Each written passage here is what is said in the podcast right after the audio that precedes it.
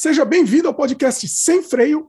Eu sou Dimitri Cosma e hoje eu trouxe aqui o Guilherme Diniz para a gente conversar sobre ateísmo. É um assunto espinhoso, muita gente é, é, fica com muitos dedos né, para falar sobre isso, né? mas eu acho que a gente precisa, acho que é importante a gente conversar sobre o assunto. Guilherme, fala um pouco sobre você, como surgiu a ideia de fazer o, o programa com você também, né? Fala um pouquinho. Tudo certo, Dimitri. Bom, primeiro, prazer aí, muito obrigado por, por me receber, uh, dar a chance de falar sobre essa questão. Como você disse, acho que é um tema espinhoso, um tema delicado, até porque é um tema que está em pauta, né? Hoje em dia, uh, acho que a gente tem, em geral, percebido que muitas discussões, para além do, da questão estrita e direta né, da religião, estão girando em torno né, ou envolvem essa reflexão. Uh, uh, você sabe, Dimitri, que para mim é, é, uma história curiosa assim com essa coisa da, da religião, até engraçado. Você sabe que eu, quando eu era bem, bem pequeno, assim, criança mesmo, tinha seis, sete anos, né, você perguntasse, né, o pessoal perguntava para mim o que eu queria ser quando eu crescesse, eu queria ser papa. Você eu, não, eu não, queria ser padre, né? eu queria ser papa, eu já queria ir direto. Pensei, pro... Pensar grande. Né?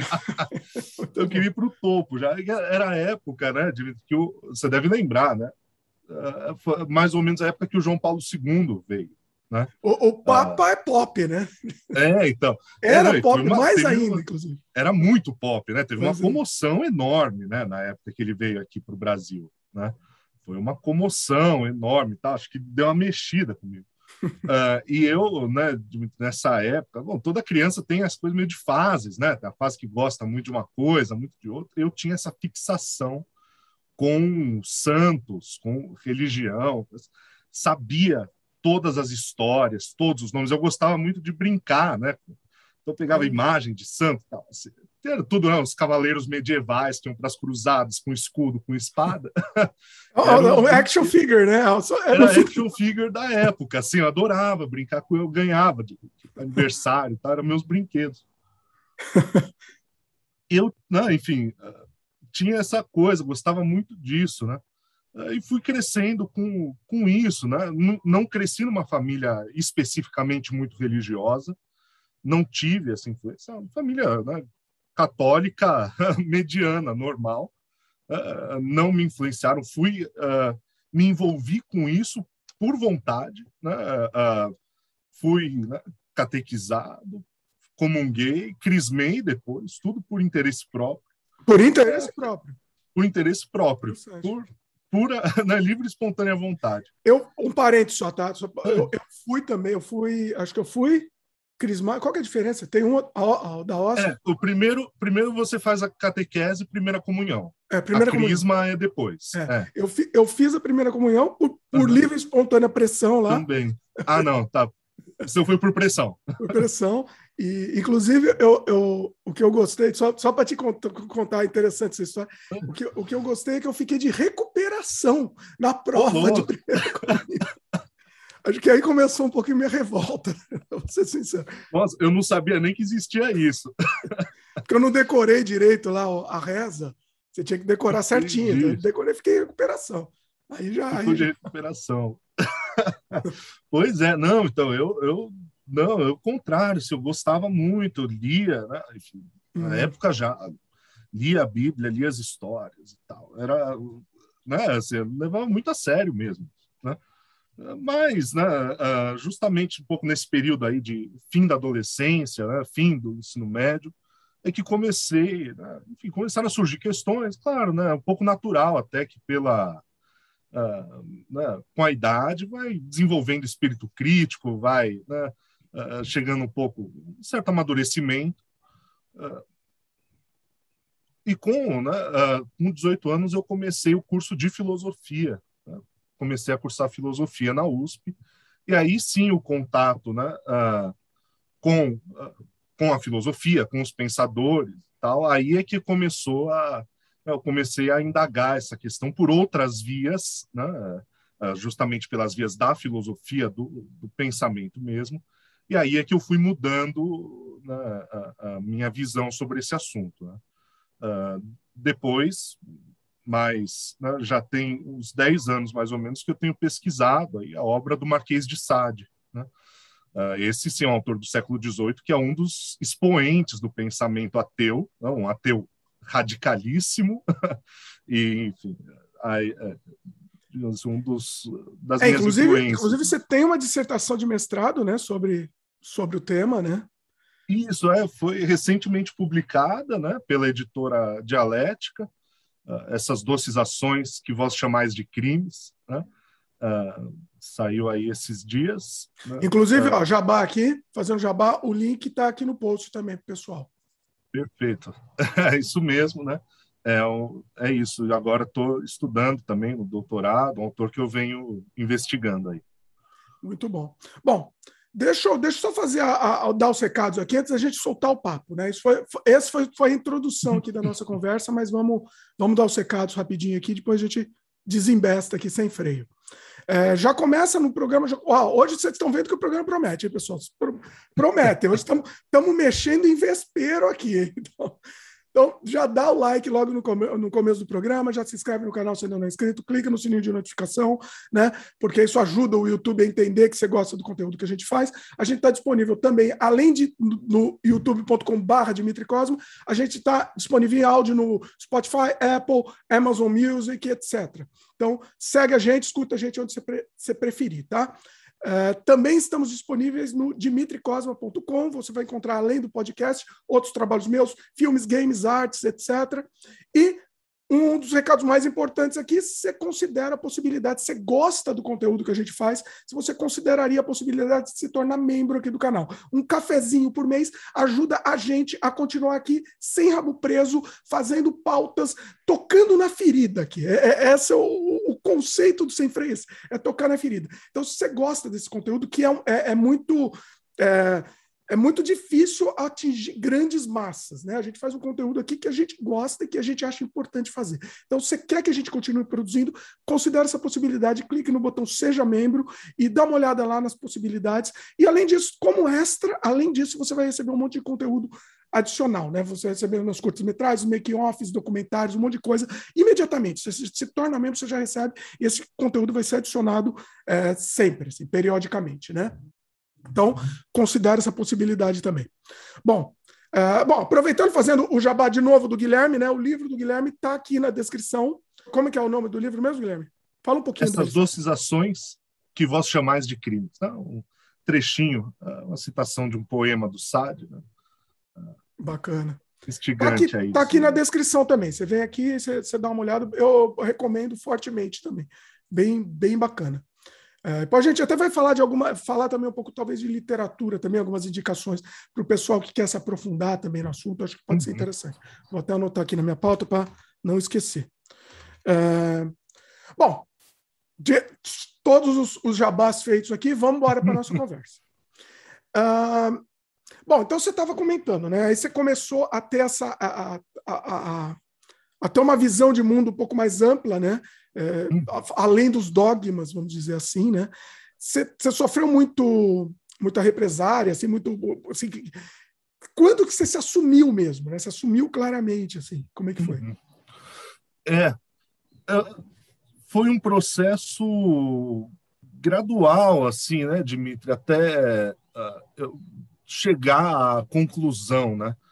É, eu, eu, acho que, pessoalmente, né, como eu disse, eu, sou de uma família que não é ah, muito fortemente né, católica, família moderada. Então, ah, por sorte, eu não precisei passar por represálias muito muito intensas, né?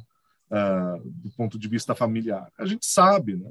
Uh, a gente percebe nos meios que a gente passa, né? Nos ambientes que a gente circula, que a maioria das pessoas é cristã né, aqui no Brasil, e a gente sabe, né, enfim, que o, tem crescido né, uma certa forma específica de adesão, né, um certo tipo de, de ligação mesmo com o cristianismo que é menos aberto né, a, a, esse tipo de, relação diferente com a religião, né? ou não relação com a religião, né? que é o ateísmo. Então, é, eu acho que muitas vezes a gente, né, pelo menos eu, como ateu, dificilmente toco nesse assunto, falo desse assunto, menciono, né? não, não sou né, não sou a pessoa que escondo né, a minha, minha convicção ou falta dela, né? pelo menos não sinto essa necessidade ainda, no, dado o momento aí que a gente vive na sociedade, mas também não saio por aí abertamente espalhando essa convicção. O que, se a gente parar para pensar, já é algo bem assimétrico, né? comparado com pessoas de, de fé, né? de qualquer fé, que fazem o contrário. Né? Você pega um ônibus, tem um pastor pregando. Né? Uma igreja evangélica faz cultos né? que varam a madrugada altíssimos. Né? Quem é ateu normalmente fica na sua, guarda para si essa convicção, né? porque percebe que é, no mínimo, inconveniente né? falar por aí sobre isso. Então, né? assim, não existe repressão, não existe proibição, cerceamento, mas também a gente não está numa posição de perfeita simetria e igualdade né? em termos da, da aceitação uh, dessas duas posturas. Né? É, você, então, eu, vou, processo, eu, vou, até é, discordar um pouquinho que você falou assim, que não existe perseguição, eu, eu acho que existe, só que é velada. Né? É, é. Na verdade, é, então, existe oficialmente, né? nem pode existir, mas é, é velada. É, não poder não pode, né? mas realmente que assim, e é isso, né? não existe com ateísmo, mas a, a, gente vê notícias, né? por exemplo, traficantes de Cristo invadindo terreiros, né? uh, mandando a, a ponta da, na ponta da arma pais de santo destruírem imagens de culto. A gente viu é. essas notícias circulando, quer dizer, uh, então assim, não, não existe perseguição, não existe né, violência contra os ateus, mas também não é como se existisse liberdade religiosa, ponto. Né? Uh, infelizmente, a gente sabe que, que a situação é muito mais uh, delicada né, do que isso. Uh... Oi, ó, vou te dar um exemplo prático hum. aqui, tá? Eu vou, vou colocar no link aqui uma matéria que o título é, é ateu, as pessoas consideram ateus menos confiáveis que estupradores, numa pesquisa feita. Então, então assim, é, é, é, a gente vê que a coisa assim tem muito, tem muito para evoluir, né? Tem é. muito para o pessoal aprender e, e, e, principalmente aprender respeito, né? Independente é. de qualquer coisa. Não, e é preocupante, né, Dimitri? Porque você imagina, isso daí tem impactos práticos na vida da pessoa. Você vai numa entrevista de emprego, você vai dizer que você é ateu, sabendo que confiam menos num ateu do que num estuprador? Né? Exatamente. No seu local de trabalho, né? Também, né? Se a gente vê as notícias né, locais de trabalho que fazem as pessoas rezarem antes, depois do emprego. Bom, estão propondo até de fazer reza no Supremo. Né? Pois é. Estão fazendo confiam... já, né? Tem, tem uns vídeos aí circulando, é. fazendo já. É, então os ministros em si não rezam, mas né, advogado, pessoas né, querendo fazer ou querendo institucionalizar isso. É, é. Quer dizer, isso tem impacto prático na vida da pessoa, né? Como é que a gente vai admitir por aí, ou falar por aí que a gente é ou não, né? não é nem questão de proselitismo, né? é questão realmente simplesmente de, digamos assim, professar né? a, a, a falta de, de convicção, se, se existe esse tipo de percepção. Né? É, é muito, muito delicado isso. Né? É, por, é por isso, sim, é, esse é um dos, dos motivos principais aqui que a gente está fazendo esse programa aqui, uhum. é para conversar sobre o tema, para as pessoas é, é as pessoas aprenderem a, a, as pessoas entenderem, acho que é melhor, a única é. palavra que existe é essa, né? E, e, abrirem a cabeça mesmo, né? O, vamos falar um pouco assim, o, o, a gente não vai nem entrar aqui, bom, não sei se a gente vai entrar, talvez entre também, né? Podemos entrar. Esse programa aqui a gente tem que pisar em ovos. É difícil. Me ajuda aí, porque eu estou pisando em ovos. Não, aqui. mas vamos sem freios. Pois é. Uh, mas assim, né? Eu, eu sempre falo, eu, eu, as pessoas me perguntam assim, ah, o que, que você é, tal. Eu nunca falo claramente, porque assim, uhum. uh, pessoalmente, eu vou ser sincero, pessoalmente eu acho que não faz. Eles perguntam assim, o que, que você acredita? Pessoalmente, eu acho que tanto faz o que você acredita. Absolutamente tanto faz. Porque eu sempre falo isso, vê o que, que você. Vê se você concorda comigo, tá? eu, a, a, palavra acreditar é a palavra mais vazia que existe no, no dicionário. Ela não serve para nada. Ela foi criada porque é a única forma de manipulação. Uhum. Na minha concepção, acho que é isso. Que, que você acha disso? Eu não sei se eu expliquei direito ou se eu estou viajando. Aqui. Uh, acho que eu entendo o que você quer dizer, Dimitri. É, de fato, né? É, é isso. A crença pela crença, né? Em si, é, é, é como você diz, né? A crença é indiferente. Né?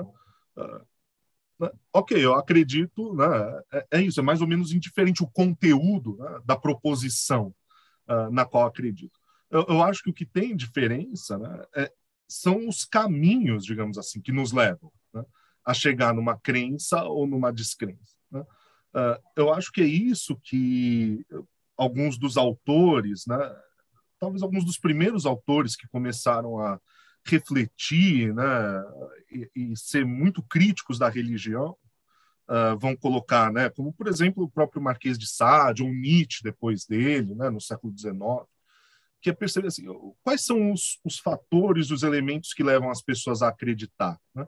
E perceber que esses fatores talvez não sejam fatores intelectuais, né? assim, ah, tem um raciocínio, né? Uh, uma série de, de percepções e depois né, que vão ser relacionadas logicamente, mas sim fatores morais. Né? Tem medo, uh, tem uh, o peso da tradição, uh, tem o receio de ser excluído de grupos, né, que são fatores morais negativos. Né? A, a, crença não pega, né, a crença religiosa não pega a gente pelo que a gente tem de forte, de positivo, de, de, né, de bom, ela pega a gente pelo que a gente tem de fraco, de moralmente mais negativo. Né? Então, acho que é isso. O conteúdo da crença em si talvez não seja tanto o ponto importante, mas que essa crença ela mobiliza né, aspectos morais diferentes. Né?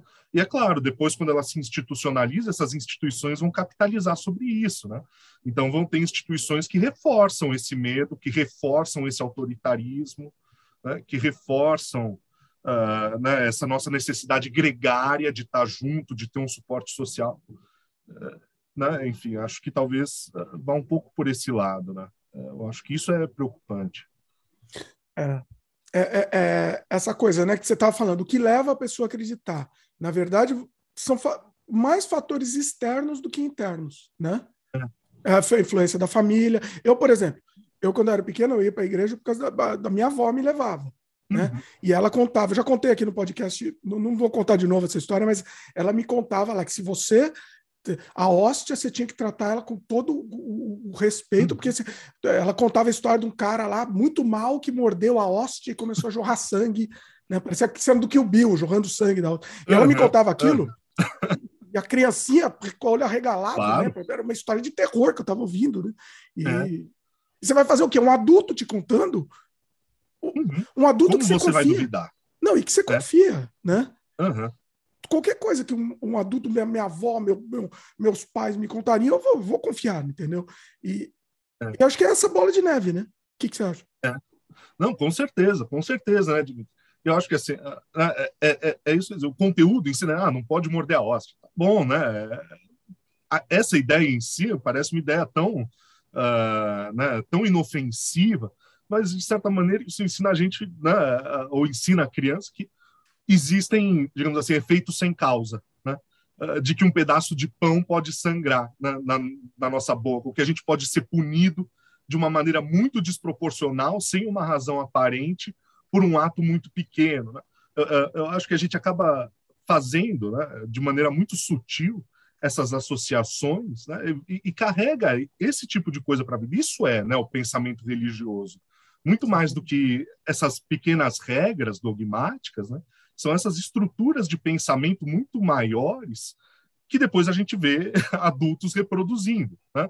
Ah, então é, é isso, né? Enfim, tem que ir para a igreja todo domingo, senão, tem que dar dinheiro para o pastor, senão alguma coisa ruim vai acontecer, ou se você der alguma coisa boa vai acontecer. É um efeito sem causa. Como é que o dinheiro que você dá para o pastor depois vira mais dinheiro para você? não tem nenhum nexo causal. É, é aquela, coisa, né, é aquela é... coisa da criancinha que pisa no, no, no, na, no chão, lá, como é que é? Na calçada, ela tem que pisar na cor específica, senão o mundo é. vai explodir. Essa... Exatamente. É. é, é, então, só que é, é isso, é o pensamento que para a criança é lúdico, né? Só que levado a sério, né? uh, que parece que vai ter um efeito real. É, é, é, isso, né? Enfim, depois adultos acabam levando isso a sério e achando que, que essas coisas são estruturas que regem o mundo de verdade, né? Que podem ter consequências sérias. Né? Enfim, primeiro que é lamentável que algumas pessoas de fato façam isso. Segundo, que o problema grave é que tem pessoas que depois fazem isso e influenciam nas nossas vidas, né? Por exemplo, através do voto delas, ou sei lá, não impondo restrições religiosas delas para nós, esse tipo de coisa. Né? Pois é. Em cima disso que você falou, é, o Dawkins tem uma teoria, uma teoria dele. O que, que você acha do Dawkins? Antes, antes de eu falar a teoria dele. Eu, eu acho que ele é um autor importante, né, pelo, pelo impacto que ele tem, né, pelo trabalho. Assim, é, em primeiro lugar, é isso. Ele é um autor de, de difusão científica. Né? Ele é um, a gente tem autores que são digamos, os grandes pensadores, os cientistas, aqueles que fazem verdadeiras né, descobertas, revoluções, tem autores de difusão, que têm esse papel de espalhar, né, através de uma simplificação, de, um, de um, uma linguagem mais didática, espalhar a ciência. Né? Cada um tem o seu, o seu lugar né, nesse ecossistema do saber eu acho que o Dawkins ocupa mais o segundo lugar, né? Também não acho que ele seja um grande gênio do, do conhecimento né, biológico, científico. Não, é, mais, é mais pela popularização, assim, né? É, é, exatamente. Parece que ele tem mais esse trabalho de um divulgador. Eu acho que ele é importante nesse sentido. Eu, pessoalmente, assim, é uma minha impressão pessoal, acho que uh, o estilo dele não, não me agrada muito. Acho que ele é, às vezes, muito professoral, muito dogmático. Né? Acho que assim, um pouco. Já vi algumas pessoas falando, tendo essa impressão assim: ah, os ateus são, têm muito um sentimento de superioridade ou de arrogância e tal. Eu acho que ele talvez seja um pouco responsável por essa imagem, ah. porque realmente os escritos dele dão essa ideia. Pelo menos para mim, quando eu leio. Né? É, é verdade, a gente pode depois até entrar de, é, mais nesse assunto mesmo, porque. É, é interessante, é um, é um argumento que usam muito, né? É. Uh, agora, o que eu ia falar é o seguinte: a gente, em cima disso que você falou, né? De, de uhum. do, da criança tal. Ele diz que, para ele, criança na religião, você levar uma criança para a religião deveria ser considerado abuso infantil, deveria ser considerado crime. E aí? É. Uh, é, enfim, é, pesado, é, opinião... é, é, é, já, já, já, começamos bem. Sim. É polêmico, é controverso, polêmico. né? É, eu acho que, assim, juridicamente falando, né, realisticamente falando, é claro que né, esse enquadramento é difícil né, de fazer. Mas, de fato, eu entendo que, de um ponto de vista moral, isso é grave, né? Porque, como você disse desse exemplo, né? claro que a minha avó também me levava para a igreja, né? Uh, é claro que essas pessoas não fazem isso com nem, pelo contrário, né? não fazem isso com nenhuma maldade, muito pelo contrário. Né? Não, fazem com isso certeza. com toda a boa vontade do mundo, Sim. porque tem a plena convicção de que isso é válido. Não, e para ela, é... eu acredito, espero que para ela, que Sim, essa história claro. que ela me contou do que saía sangue, ela acreditava é verdadeira, nisso. É. Ela achava. É, exatamente. Não, é. Assim, não há dúvida disso, né? É, mas eu concordo que, de fato, assim, é, é, é complicado, é grave, né? Quer dizer, que, que ferramentas, né? Uh, que uma criança tem psicologicamente, intelectualmente, para avaliar isso, né?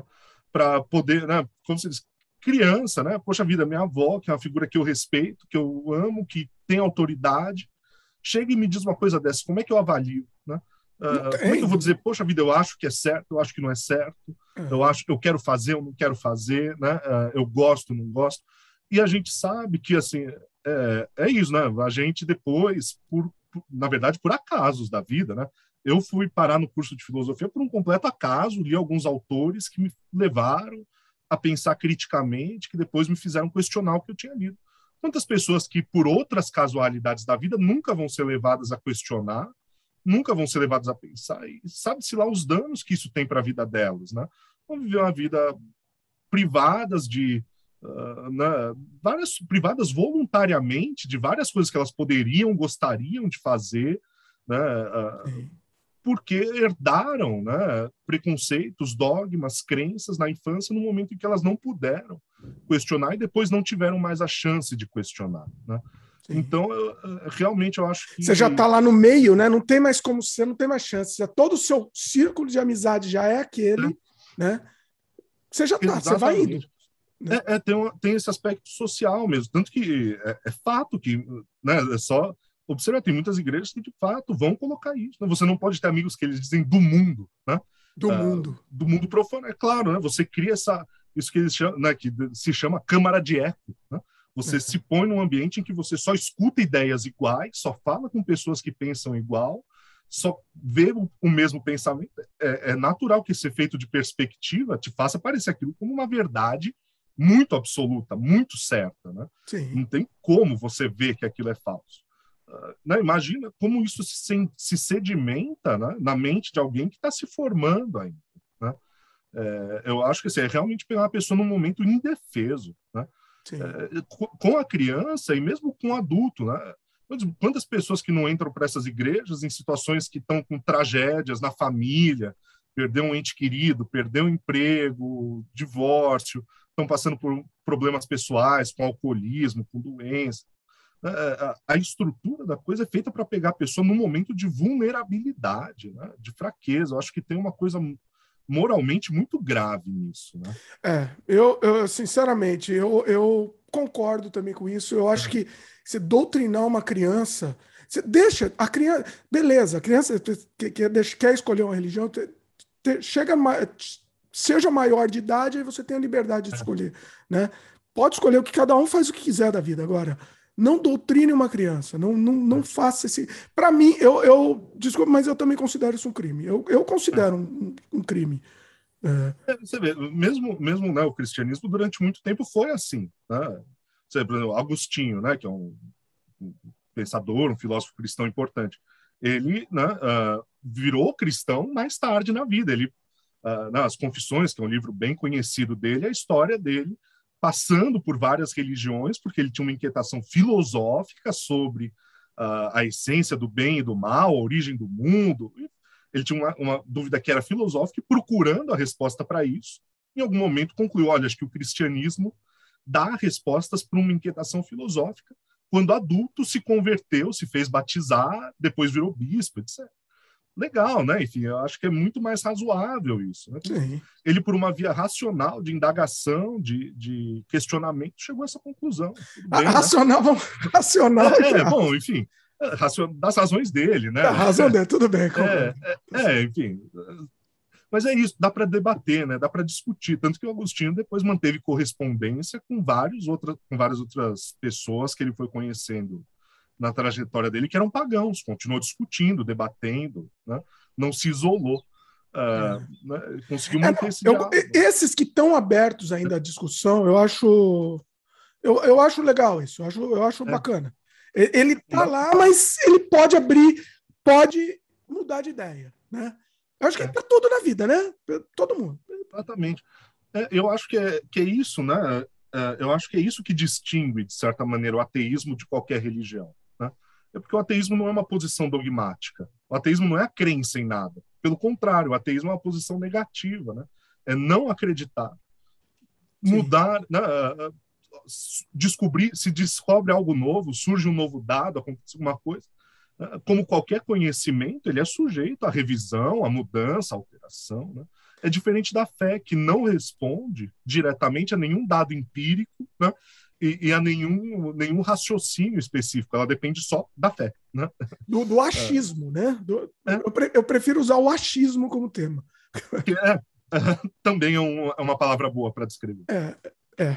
Agora, o, o ateísmo, vamos, vamos, explicar etimologicamente aqui a coisa. O ateísmo é, uhum. é a negação, né? Também te, é. temos o, o, agnosticismo, que é o, o, cima do muro, lá, vamos dizer, popularmente é. falando, que uhum. pode ser ou pode não ser e está aberto às opções. O, o, o, ateísmo já nega de cara, como você falou, se provar o contrário. Explica um pouco aí. É, é uh, ateísmo né, e agnosticismo, os dois têm essa mesma marca né, etimológica, como você colocou, que é a partícula A, negação. Né? O agnosticismo tem esse radical né, do gnose, quer dizer, conhecimento. Nega que se conheça algo acerca de Deus. Não sabemos, não dá para formar nenhuma é, opinião ou posição a respeito. Né? Uh, o ateísmo nega né, a existência. Olha, até onde sabemos, até onde conhecemos, tudo indica que não existe, que não há Deus. Né? Uh, eu acho Até a, se provar ao contrário, né? É, exatamente. Eu acho que a ideia né, é que é desse mesmo ponto de vista da história, né, da formação uh, do ateísmo, nas suas formulações mais modernas, né, da, da, maneira como a gente conhece ele hoje, ele é formado justamente por essas indagações filosóficas e científicas né, uh, sobre a religião. Então, dizer, durante muito tempo, né, principalmente ali na Idade Média, tinha um conhecimento religioso que era uh, socialmente sustentado uh, pelas estruturas políticas da Igreja e que era tido como um cânon. Né? Aquilo ali era mais ou menos indiscutível. Tinha filosofia, tinha ciência, mas a, a ciência e a filosofia eram pautadas nessa, nesse conhecimento religioso. Né? Visavam provar ou partiam, né, assumindo como certo o que era revelado pela religião. Sim. Né? No século XVII, XVIII, com o iluminismo, né, a coisa inverte. Né? Os, os artigos de fé, os dogmas da religião vão ser questionados também pela razão. Uh, o ateísmo, me parece, então, é, é, é mais. Bom, o que, tudo que não é provado né, como existente, como real, a gente toma como inexistente, na nossa vida mesmo. Né? Se ninguém provou uh, que existem, né? enfim, sabe, unicórnios, duendes, seres imaginários, a gente age como eles não existindo. Né? Se algum dia alguém provar que eles existem, tá bom, a gente vai mudar né? nossos modos de ser, de agir em relação a isso. É natural, a gente fez isso já várias vezes com várias coisas. Né? Uh, enquanto a gente não sabia da das leis da gravidade, a gente não levava elas em consideração nos cálculos físicos, matemáticos, astronômicos. Depois que se descobriu, isso possibilitou várias coisas do ponto de vista da ciência. A gente passou a levar isso em consideração. Né? Enquanto não se conhecia lá, né, as leis da relatividade de Einstein, isso não era considerado no saber científico. Depois que se soube, né, passou a considerar. O ateísmo, acho que está na mesma coisa. Né? Enquanto não conhece, é, né, considera-se que não existe. Depois que se conhece, vai se adequar ao conhecimento para dar conta dessa descoberta. Né? É, eu não lembro quem fala isso, né? Que o, o, o ateu ele, ele, é, ele, é, ele é um Deus mais ateu do que o, o crente. Ele é só mais um, um, Deus a mais ateu do que o crente, né? Que... Exatamente. Essa frase é muito boa. Não sei se é exatamente é porque... essa, essa frase, mas é mais ou menos é. essa ideia. É, mas é fato, né? Todo, todo mundo que crê é ateus com Deus dos outros, né? É. Quem acredita, enfim, né, em Jeová é ateu com Zeus, com, com todo o panteão grego, né? É, é, ateu com, né? enfim, é isso, com todas as outras religiões, né? Sem dúvida. É, é, eu acho que isso é muito importante, porque tem muita gente que diz, ah, eu não entendo, né? Como que alguém consegue não acreditar? Eu não entendo como alguém consegue ser cético dessa maneira. É claro que entende. é claro que entende. Ninguém acredita em todos os deuses que existem, né? Uh, que já, não, não que tem diferença. É, é, isso que a pessoa precisava entender. Né? Assim, não, não tem diferença. Você não acreditar em Zeus ou não acreditar em, sei lá, em Tupã, enfim. Uhum. Qual é, não, não tem diferença. Né? É. Absolutamente. Aí vamos lá. Ah, outra coisa. Eu vou, hoje aqui com, com o Guilherme, eu vou, eu, às vezes eu vou fazer um papel aqui de advogado do diabo. Aqui. eu, vou, eu tenho uma lista aqui de perguntas a se fazerem, tá? Legal. Tentando tentando ver depois. Daqui a pouco que a gente vai fazer daqui a pouco. Só para fazer um teaser aqui, pessoal. É, vamos, vamos, vamos é, é, perguntas a se fazer a um ateu. Então vamos, daqui a pouco a gente vai ver. Mas o, o que eu ia falar é o seguinte: a, a Bíblia, é, eles usam a Bíblia como ah, não, mas a minha é a verdade certa, porque a Bíblia está dizendo. O meu Deus é o certo. Uhum. Sempre o argumento usado é assim: o meu Deus é o certo, porque a Bíblia diz. Três pontinhos. Já invalida um pouco o, o pensamento, né, nesse momento. Por, a justificativa, na verdade. Invalida um pouco, né? O que, que você acha? É, não, absolutamente, né?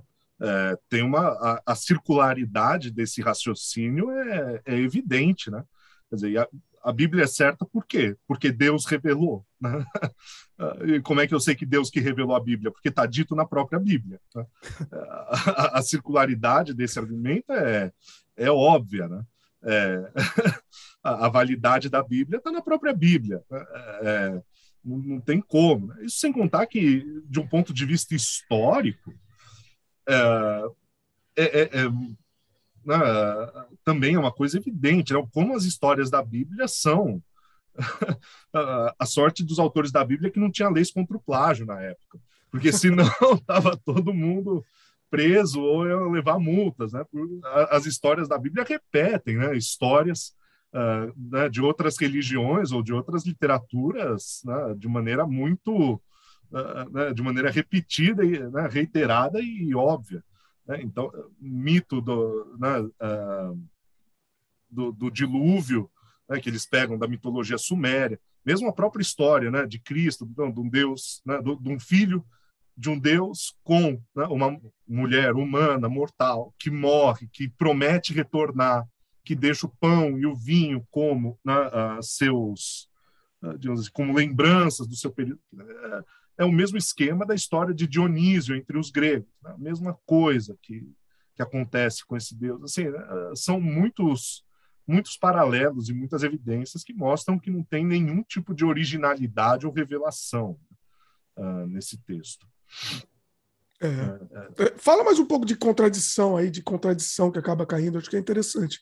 Acho que isso é um Não, acho que assim, a, a, a contradição mais gritante, né, que, que qualquer. Uh, o pessoal sempre diz, né, o, a, o caminho mais. Uh, mais certo, né, para quem quer conhecer mais os motivos e se inteirar mais do, do processo né, de virar ateu, é ler a Bíblia. Não tem livro que faça alguém ficar mais ateu do que a própria Bíblia. Porque, né, principalmente, né, claro, se você lê a Bíblia na ordem uh, da própria né, enfim, da própria exposição do texto ali, você começa pelo Antigo Testamento. E aquilo facilmente transforma qualquer um em ateu porque o Deus como né, do Antigo Testamento, como é retratado ali, é uma coisa que qualquer pessoa com uma moralidade média de hoje em dia ficaria abismado. Né? É um Deus é, que manda é um matar, genocida, né? manda é um genocida. Assim, a quantidade de gente que é morta por ordem dele ou diretamente por ele é absurda. Então, enfim, é um Deus que mata, que extermina, que tortura, castiga. E depois a gente chega no Novo Testamento para ouvir as palavras de um Deus de amor, né? um Deus de amor também que manda matar o próprio filho. Né? Quer dizer, ainda bem que meus pais não me amam desse jeito. é, né? Então, assim, é, é muito. Né, eu acho que essas, essa contradição entre né, o que é dito no Novo e no Antigo Testamento é um ponto que é muito gritante. Né?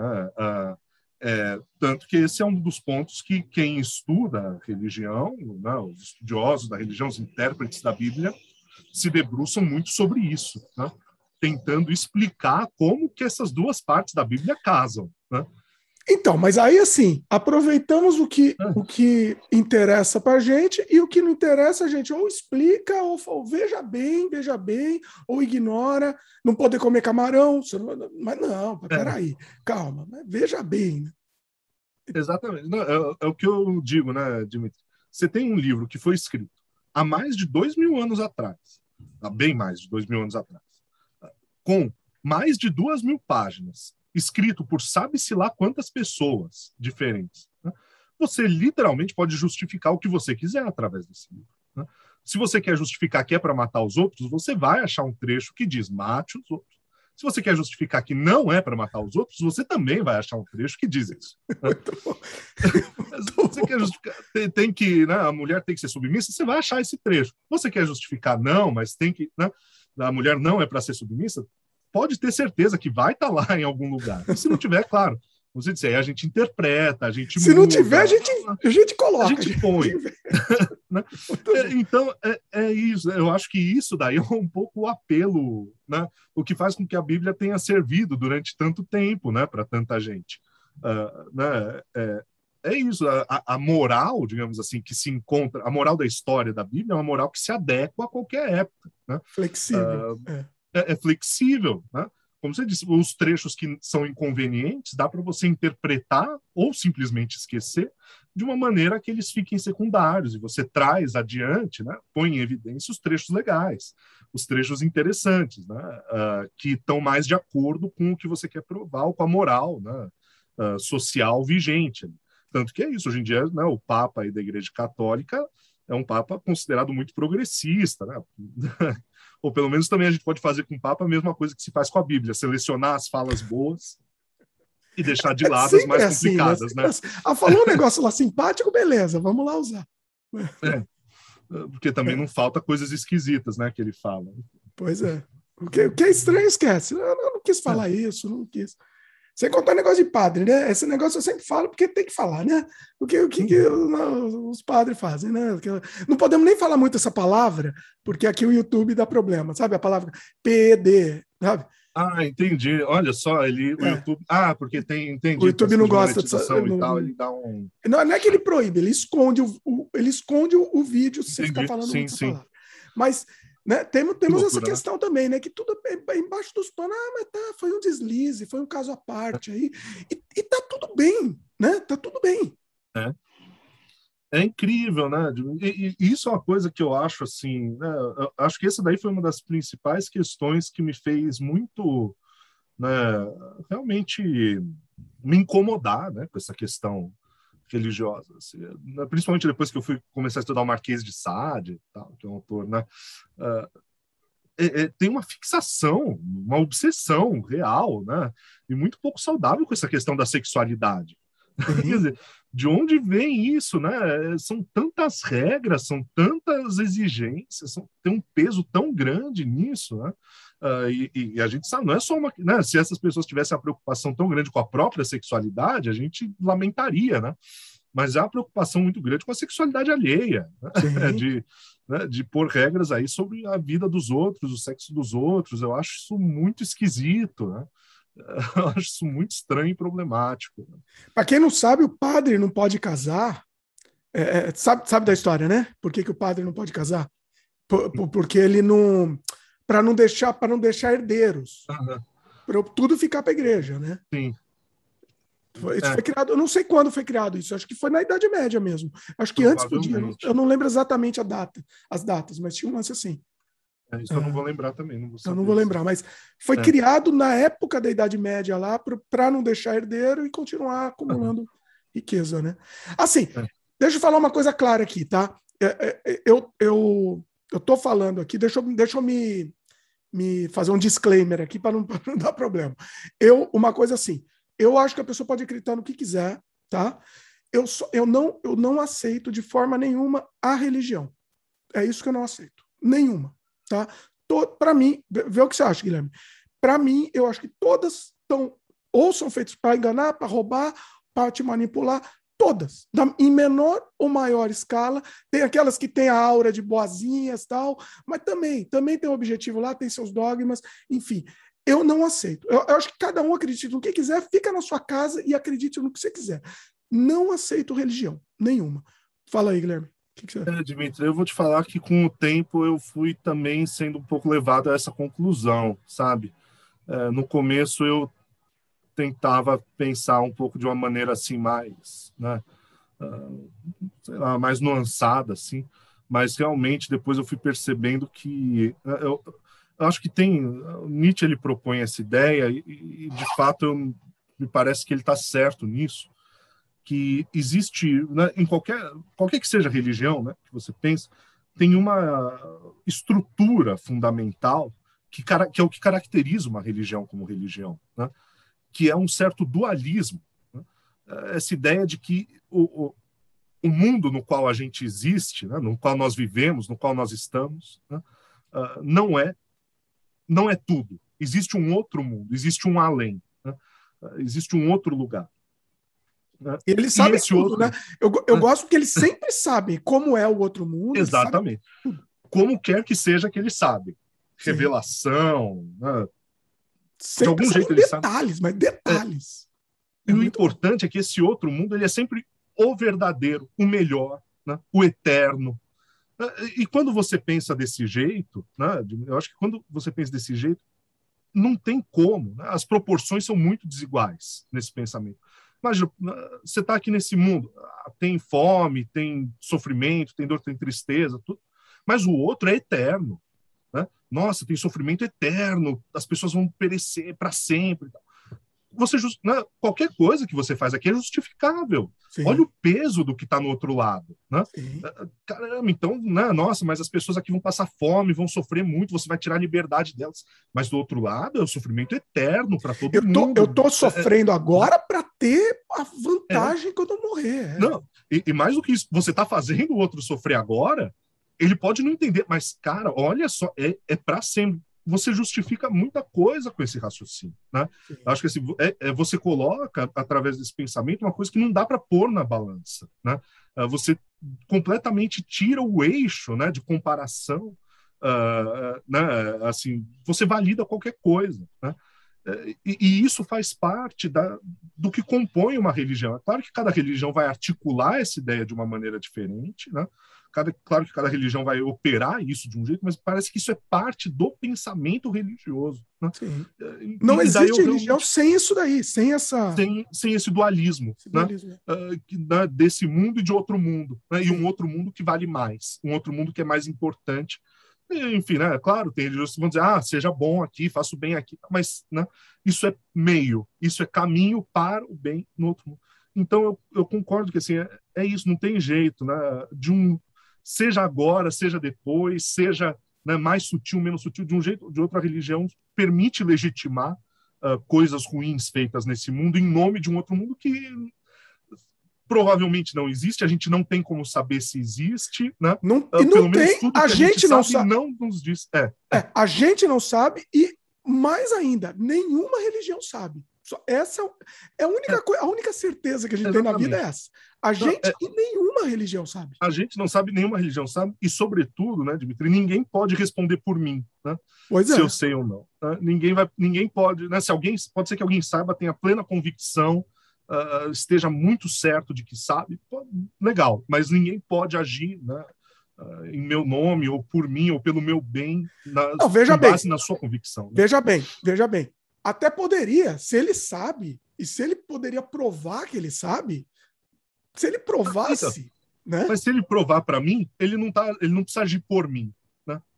Se ele me provar, ele me, conven ele me convence. Ele, né? Pronto, ele me provou, ok, legal. É. é isso, eu acho que a ideia do ateísmo é isso, a gente está aberto. Né? Me prova que, que existe, legal, a gente vai né, avaliar as evidências, a gente vai ouvir. Né?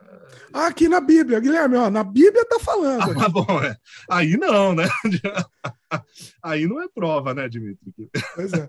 Agora, tem uma outra questão, tá? É, agora, o outro lado, a gente falou da religião, que nociva, a religião nociva, tem uhum. outro lado. Eu estava fazendo um podcast com meu pai há um tempo. Meu pai é agnóstico, Legal. tá?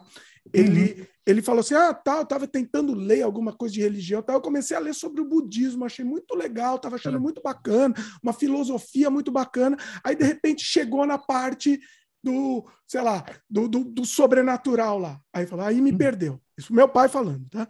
É, mas aí ele estava falando, não, mas eu estava achando os ensinamentos legais, estava ensinando uma, umas filosofias interessantes. Aí agora eu vou te, te jogar a pergunta. Você acha que a religião pode ter também o lado bom no sentido assim, não só desse aí que, que meu pai falou, mas no, no sentido de uh, a pessoa, sei lá, estava lá drogada, tal, acaba, ia se matar, sei lá, e encontrou lá a religião e, e enfim, não vou falar nem encontrou Deus, mas encontrou a religião sim, sim, que mudou a, o uhum. modo de pensar dela e ela agora está tá uma pessoa mudada, sei lá. Você acha que pode é. ter esse lado positivo?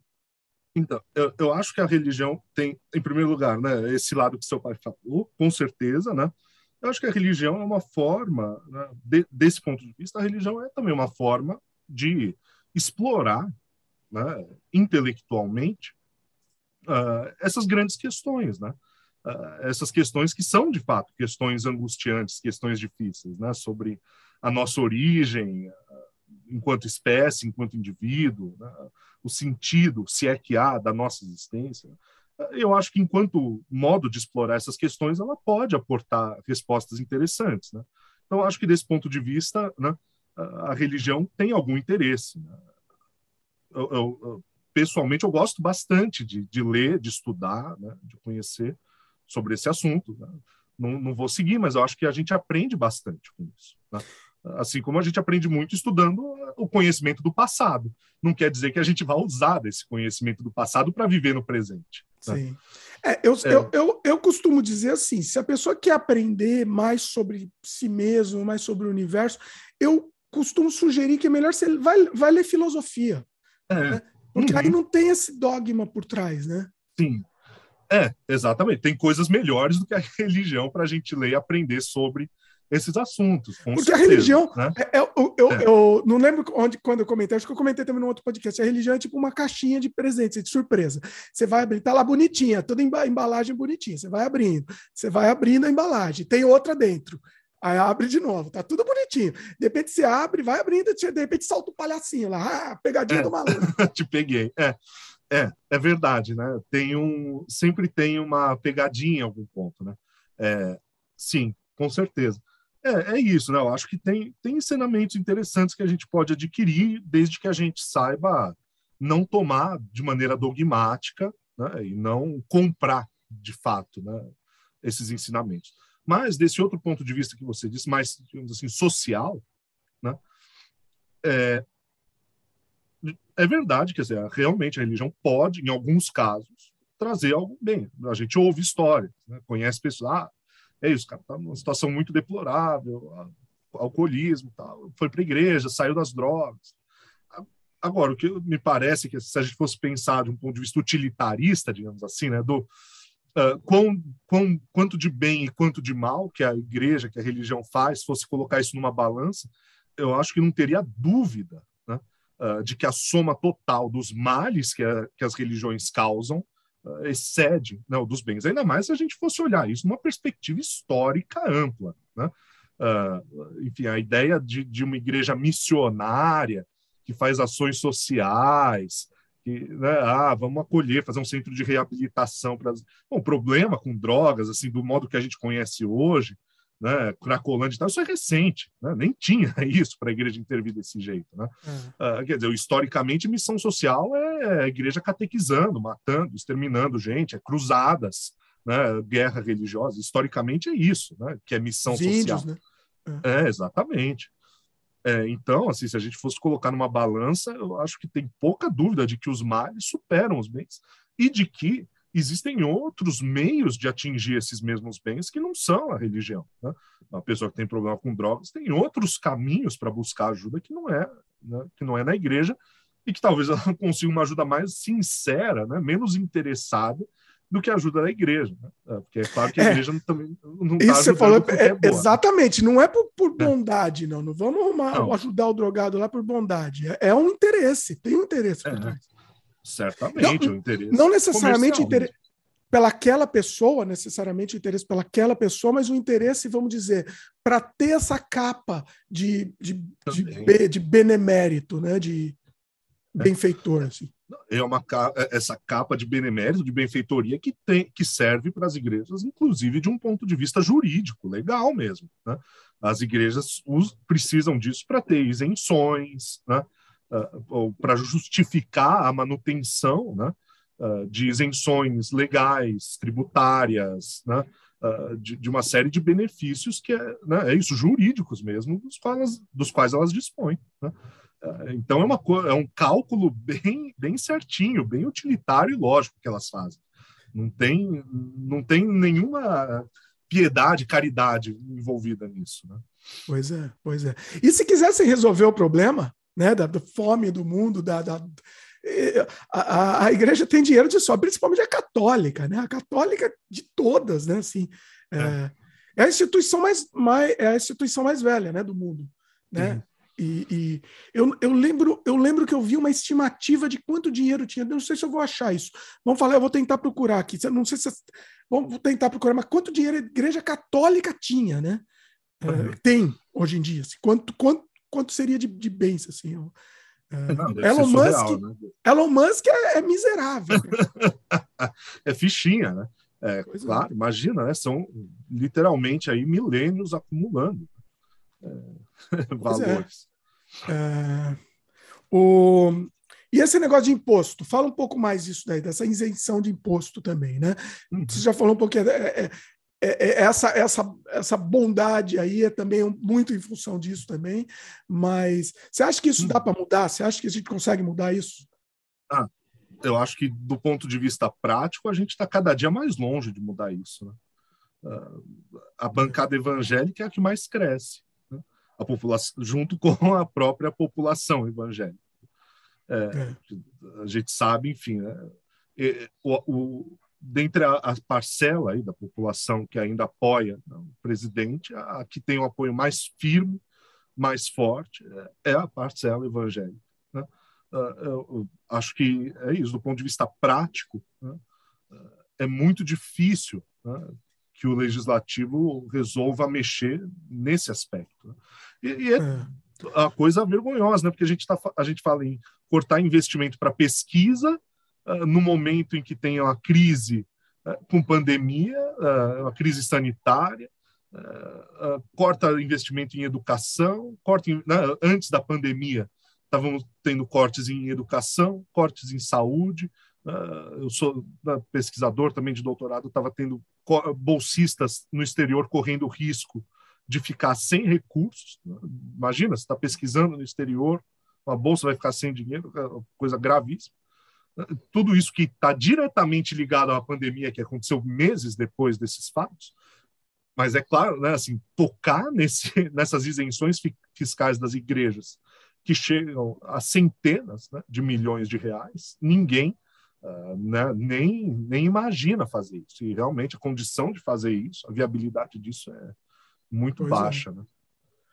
Ó, eu encontrei aqui, tá? Uhum. É, Estima-se que é, o valor das propriedades tal, e ouro também, que eles têm ouro tal, é estimado em 12 bilhões de dólares. Bilhões.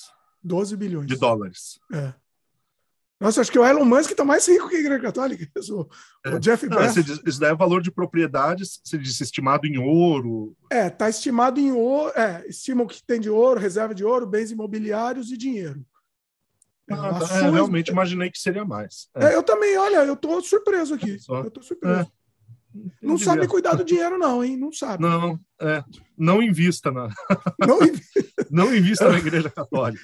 As, nas ações da Igreja Católica é, não vale a pena, não. Estão embaixo aí.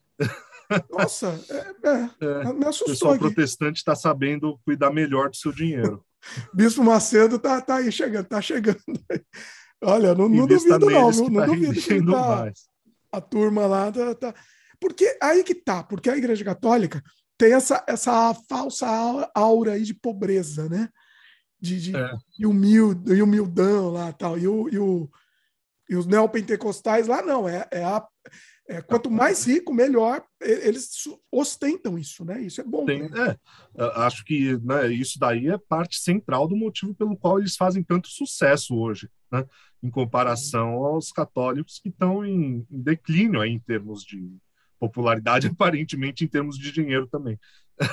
Né? Pois é. é né, a, o, essas igrejas protestantes, desde a origem delas, né, mas principalmente agora, estão muito mais alinhadas com o, o espírito dos tempos, né, com esse ethos da época. Pois é. De prometer recompensas terrenas. É, exatamente, é, é, aqui, né? Exatamente. Não é, é. não é depois de morto. É, mudaram a o marketing. Vou ser sincero, esse marketing é muito melhor, né? Muito ah, melhor. É, é muito melhor. O, eu encontrei aqui números, tá? A lista uhum. do, dos, de quanto dinheiro tem o, os pastores evangélicos do Brasil. Interessante uhum. esse número. O Pedir Mais Cedo tem 950 milhões de dólares. Só ele, né? Tá? Isso não uhum. é a igreja, é ele. Uhum. Um, isso é na lista da Forbes, tá? Informação aqui, lista da Forbes. Forbes. O Valdemiro Santiago, pô, pobrezinho, pô, coitado, tem 220 milhões. Achei que tinha mais. É. Chega lá. Ó, já chega. tem uma diferença aí grande entre o primeiro e o segundo, né? O Silas Malafaia 150 milhões e o R.R. Soares 125 milhões. Pois é. Bom, né? é aí que entra aquela questão da interpretação, né? tem que ser muito bom de interpretação para equacionar o negócio deles com aquelas partes que falam né? Ah, mais fácil um camelo e passar por uma agulha do que um rico entrar no reino dos céus. É, ou, ah, quem quiser me seguir, abandone, abra mão de tudo que tem. Né? Enfim, Calma, pera, mas essa parte é importante. Não, mas essa parte é boa. Ô, oh, rapaz, essa parte é importante, porque assim, se ele ele está falando isso, porque eu tenho dinheiro lá, eu estou assistindo ele falar, eu tenho dinheiro, vou ter que dar meu dinheiro para ele. É, Quer dizer, ele está se sacrificando para que você possa abrir mão de tudo, né? Exato. Viu? É olha, o que eu falei de, de, interpretação. Então, você está bom de interpretação. Tá Interpretou a, a, intenção do, do, do, do, pobre coitado. Nossa, é, é, é, sensacional isso, né? É sensacional. O... Você viu? Com interpretação a gente faz tudo. é muito bom. O... Nossa, eu perdi a pauta aqui. Eu tinha uma coisa para falar em cima disso, agora esqueci. Aí agora me, me viajei. Você estava falando, você estava falando. O que, que você estava falando? Só para ver se eu lembro aqui. Do... É... Agora, me perdi um pouquinho também. Perdi, perdi. Mas é assim, é assim é. a vida.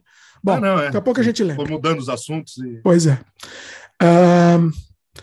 Bom, tem a questão da. da... Nossa, era, era, tinha tudo a ver com o assunto, caramba. Vai, ah, vamos em frente. Não, vamos ver, vamos ver. A gente estava falando aqui das igrejas, dinheiro, as riquezas do Vaticano. Uh, Nossa. Antes a gente estava falando do Papa, a gente falou dessa questão da interpretação, Bíblia, a circularidade da crença na Bíblia. Uh, tinha. Bom, enfim, enfim, vamos é. em frente e depois a gente tá. volta. Uh, bom, tem a questão da negação, né? Negação da ciência também, né? Esse é um, é um fato um fato importante aqui da, da religião. E, e, e assim, eu, e atravancar o progresso. Né? Esse, esse, é um grande problema que, que a humanidade tem. Né? Fala um pouco sobre isso. Com certeza. Com certeza, né, Dimitri? Eu, eu, eu, tenho a impressão de que, desse ponto de vista, né, Dimitri, a, na verdade, a coisa é muito bem articulada mesmo. Né? A coisa é realmente assim, tem um, todo um sistema lógico né? Uh, operando. Né? É, né? Quando né, a gente estava falando dessa questão do dualismo, né? Uh, de uma certa né, estrutura do, do, pensamento religioso, né, que distingue esse mundo, outro, né, na, na Bíblia, quando né, uh, Pilatos né, pergunta para Je né, Jesus, diz, enfim, ah, vim dar testemunho da verdade. Não, Pilatos está interrogando Jesus sobre enfim, né, o que, que ele estava fazendo, por que estão reclamando tanto dele. Né? Uh, Pilatos pergunta, né? Bom, mas enfim, né? Jesus está falando o que, que é a verdade, você viu da testemunho da verdade, o que, que é, enfim, né? a verdade? E Jesus responde: Meu reino não é deste mundo, uh, não, não, sou daqui. não, quer dizer, a verdade, deixa comigo. a verdade não é deste mundo. Não, não, não, não entre nesse, não vá, não vá por essa via. Deixe que a verdade né, tá, tá aqui nas minhas mãos. Né? Não, não é do mundo uh, dos mortais. Né? É, e realmente, né, quer dizer, como eu dizia... Ou seja, para tirar você, não, não se preocupa com isso. É, deixe que a, que a verdade é da minha competência. é, e como eu dizia, né, gente, quer dizer, a gente, quando a gente vê que são retirados investimentos de pesquisa, de educação, né, uh, e não são ah, nem questionados né, uh, os incentivos fiscais né, e as isenções das igrejas, né, a gente vê que assim eh, são prioridades, né, uh, que o pensamento religioso que está na base né, da política do nosso atual governo dá. Né? Uh, quando né, a gente tem pastores que apoiam diretamente, declaradamente o presidente, que dizem que não precisa usar máscara, né, que põem em dúvida a vacina. Por quê? Porque Deus vai proteger, porque acreditam, têm fé, né, enfim, no poder de Deus de proteger da Covid, esse tipo de coisa, a gente vê que tem um, um alinhamento muito claro, assim, realmente né, é isso, dividem, né, uh, criam linhas de batalha. Né, de um lado, a religião, de um lado, a crença né, no poder da fé, no poder uh, protetor divino, e de outro lado, a crença, uh, ou, ou, enfim, de outro lado, o conhecimento né, uh, científico. Uh, é... Isso, só te interromper, é, isso. interromper, interrompendo. Isso tem a ver muito, você, você falou desse esse duplo pensar, né, que está tá existindo. É. é. isso, porque assim, o, o pastor lá é anti-máscara tal, e aí ele morre de, de Covid. E aí o duplo pensar vai justificar isso, né, de alguma forma. É. Então, e você vê, né? É, eu, eu, eu acho, né, Dimitri, que ainda mais recentemente, assim, entrando no século XX, né, uh, com, com esses avanços científicos, tecnológicos né, que tem acontecido, é, esse eu acho que é um ponto que, que realmente, né, tem essa é uma hipótese minha, assim, eu acho que essa é uma questão que realmente os religiosos intuíram né, e entenderam bem. Né, que eles, né, outro dia até vi alguém postou uma imagem no Facebook, um meme assim, né, falando, ah, isso é uma, né, o que está acontecendo agora é uma disputa espiritual, essa questão de usar máscara, de vacina, uma disputa espiritual. Claro que não é uma disputa espiritual, né? mas eu acho que né, não, não é o, o, diabo que fez a vacina que vai tirar sua alma, sei lá, né?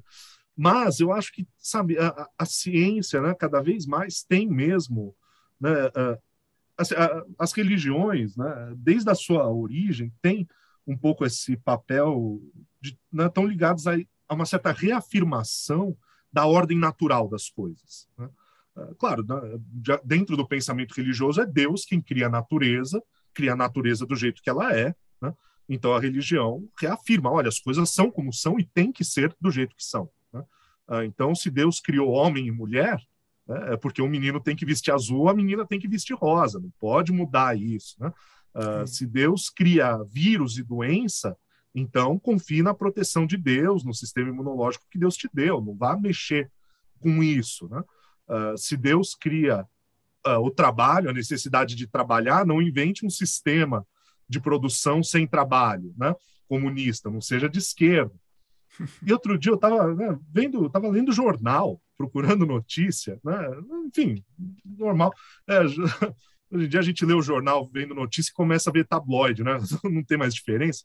E daí apareceu a notícia assim, né? Aquele uh, rapaz, né, que era o Quem Humano, né? Quem Humano. Esqueci o nome dele Uh, ele, ele fez a cirurgia de mudança de sexo, né? E parece que ele fez uma cirurgia de transplante de útero. Eita! Eu nem sabia que existia isso, né? Ah. não sabia nem que tinha uma coisa dessas. Eu achei, não, eu li isso, eu falei, mas tem tudo a ver, na verdade, né? Porque é isso. Né? Eu acho que nesse sentido que eu digo que eles entenderam bem de que tem uma não é uma batalha espiritual, mas tem mesmo uma coisa cósmica envolvida nisso, né? assim, é realmente a ciência alterando a ordem natural das coisas. Né? É o ser humano capaz de intervir né? e de alterar o funcionamento da natureza, de como ela era. Né? Então, a pessoa que nasceu homem que agora, eu não sei se o transplante de útero funciona ou não, né? não sei como é que é isso, mas que né, pode ser capaz de gestar, ter filhos. Né? É a natureza que produz um vírus através de processos evolutivos naturais, o ser humano é capaz de impedir o vírus de funcionar, de existir, através de uma vacina. Né? Uh, quer dizer, a, a, ciência é capaz de realmente é, acabar com essa ordem natural e nisso acabar também com os aspectos da vida política que se justificam pela natureza, né? Uh, a dominação, que né, todas as formas de dominação que historicamente se justificaram como dominação natural, né? Uh, então, é isso, né? a dominação do homem sobre a mulher, que durante muito tempo, ah, o homem é mais forte, o homem é mais inteligente. A gente sabe que nada disso é natural, mas a justificativa disso durante muito tempo foi dada, né? Uh, explicada como sendo pela natureza, né? dominação entre raças, etc.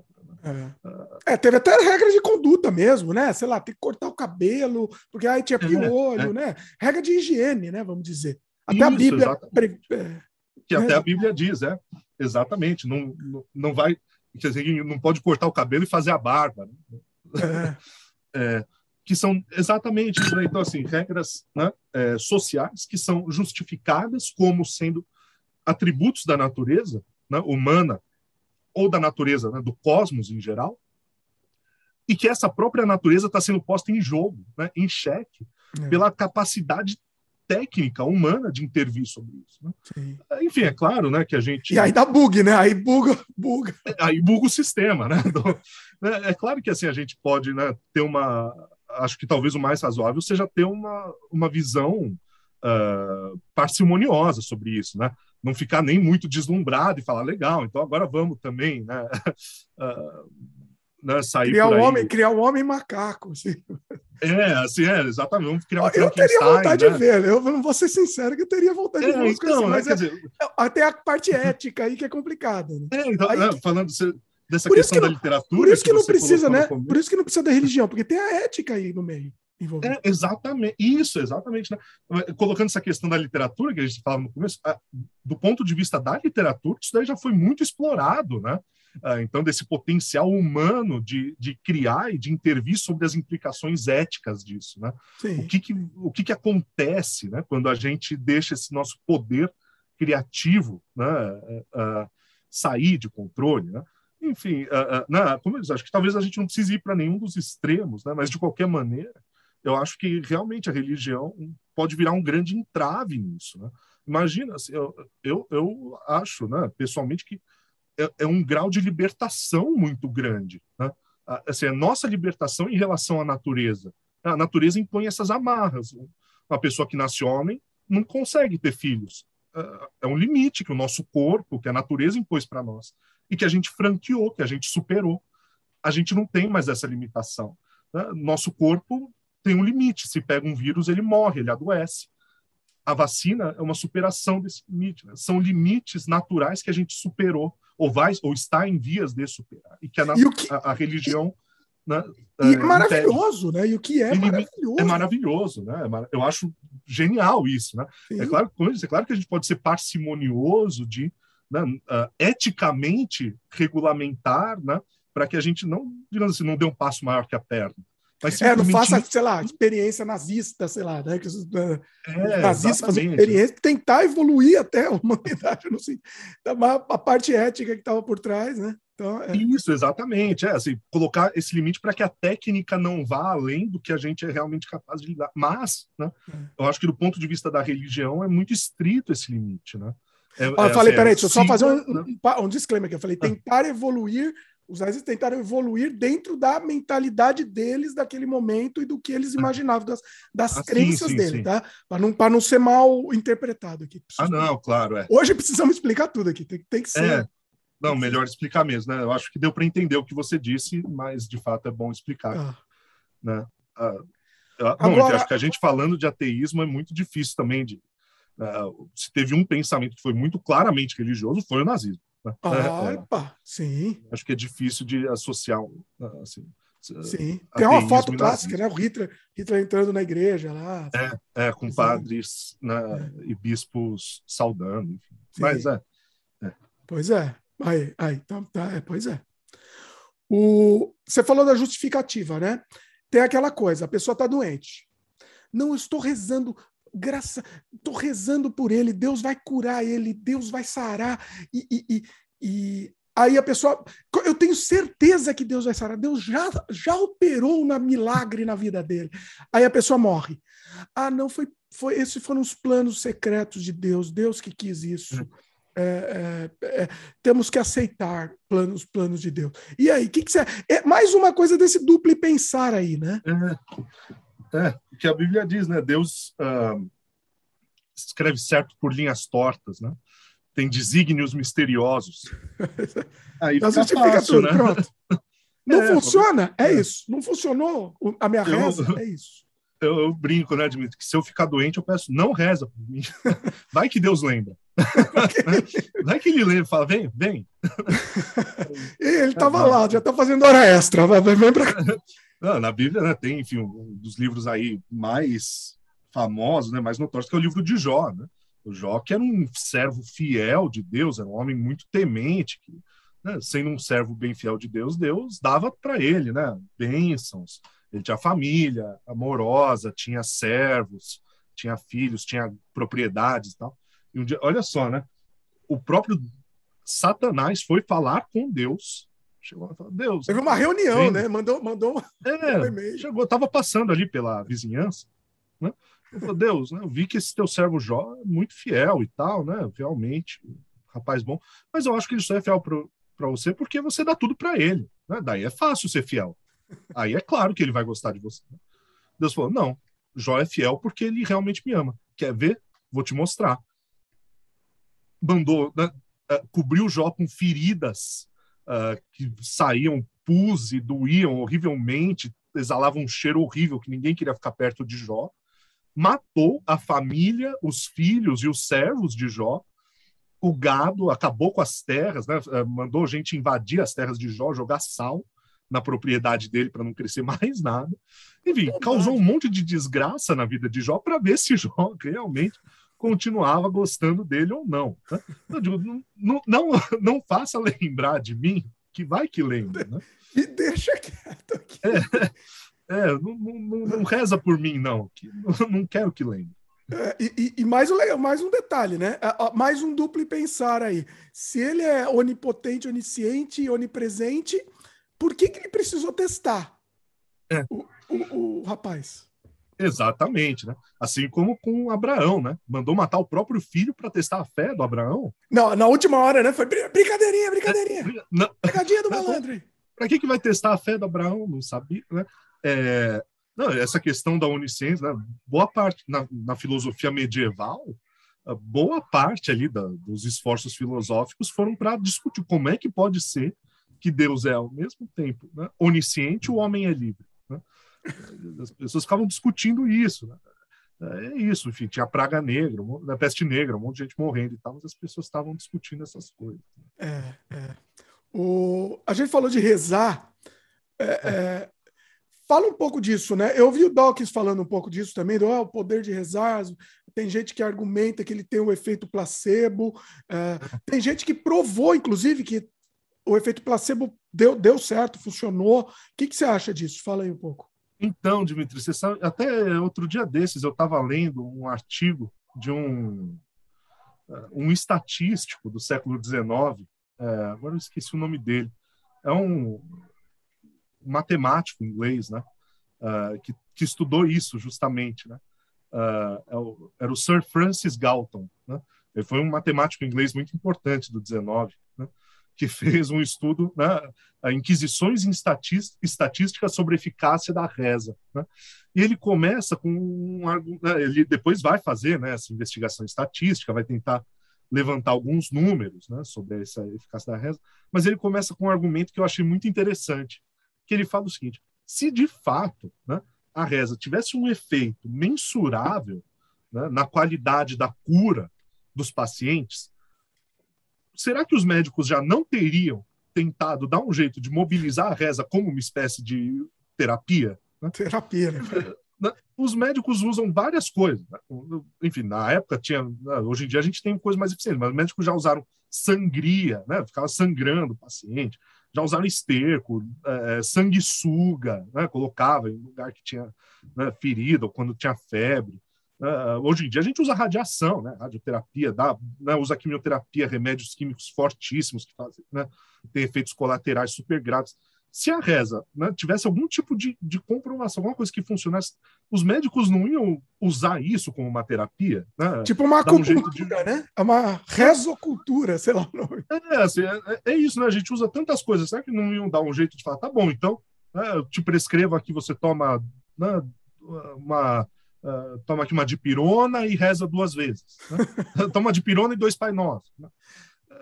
Assim, existe uma teoria que diz assim: eu não, eu não sei se foi uma pesquisa ou teoria, não lembro. Eu acho que foi pesquisa. Que é, se você falar ativamente, olha, vou rezar por você.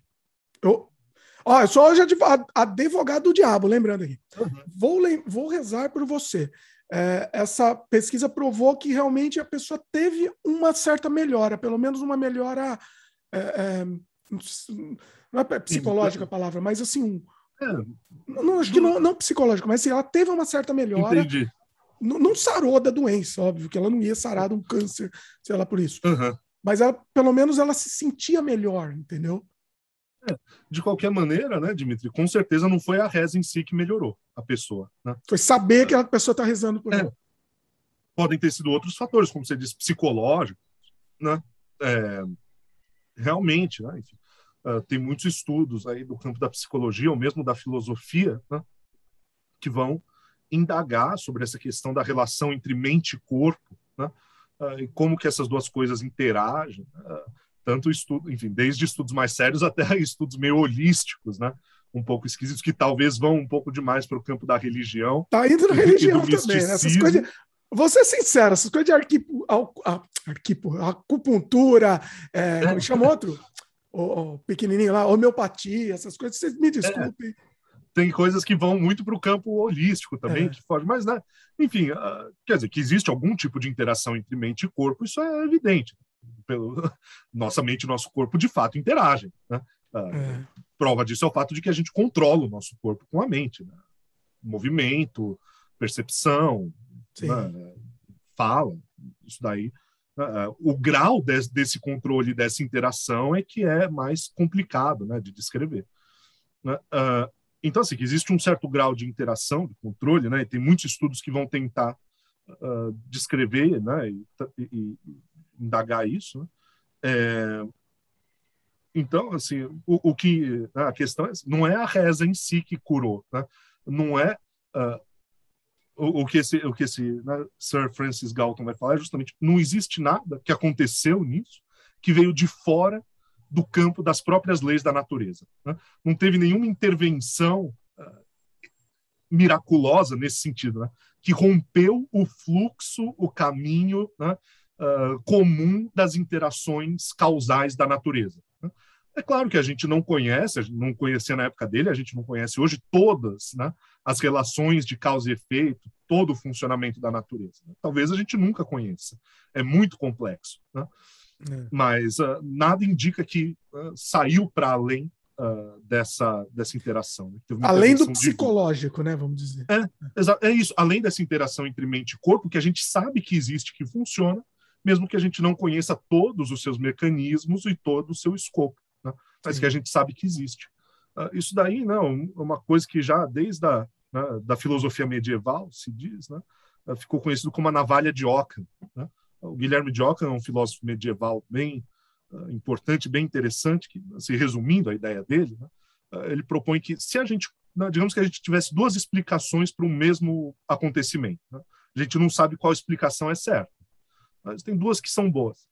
Provavelmente a mais adequada é aquela que é mais simples. Né? É. Então, digamos que eu tenho duas. Né, é, é isso, eu tenho um fenômeno. Eu falei para a pessoa que a minha reza ia curar ela. E, de fato, ela parece que teve uma melhora eu tenho duas explicações. Uma diz que né, eu tenho uma interação entre mente e corpo, que né, falar isso teve um efeito mental que passou para o corpo dela. Eu tenho uma outra que diz, ah, quando eu rezei por ela, Deus veio e interveio diretamente, né, ouviu minha prece e realmente atuou no corpo dela. Eu não sei qual dessas duas explicações é certa, mas eu tenho uma que é muito mais simples do que a outra, né, porque ela só comporta elementos que eu sei que existem. Eu sei que existe a mente, eu sei que existe o corpo, eu sei que corpo e mente interagem um com o outro. Né?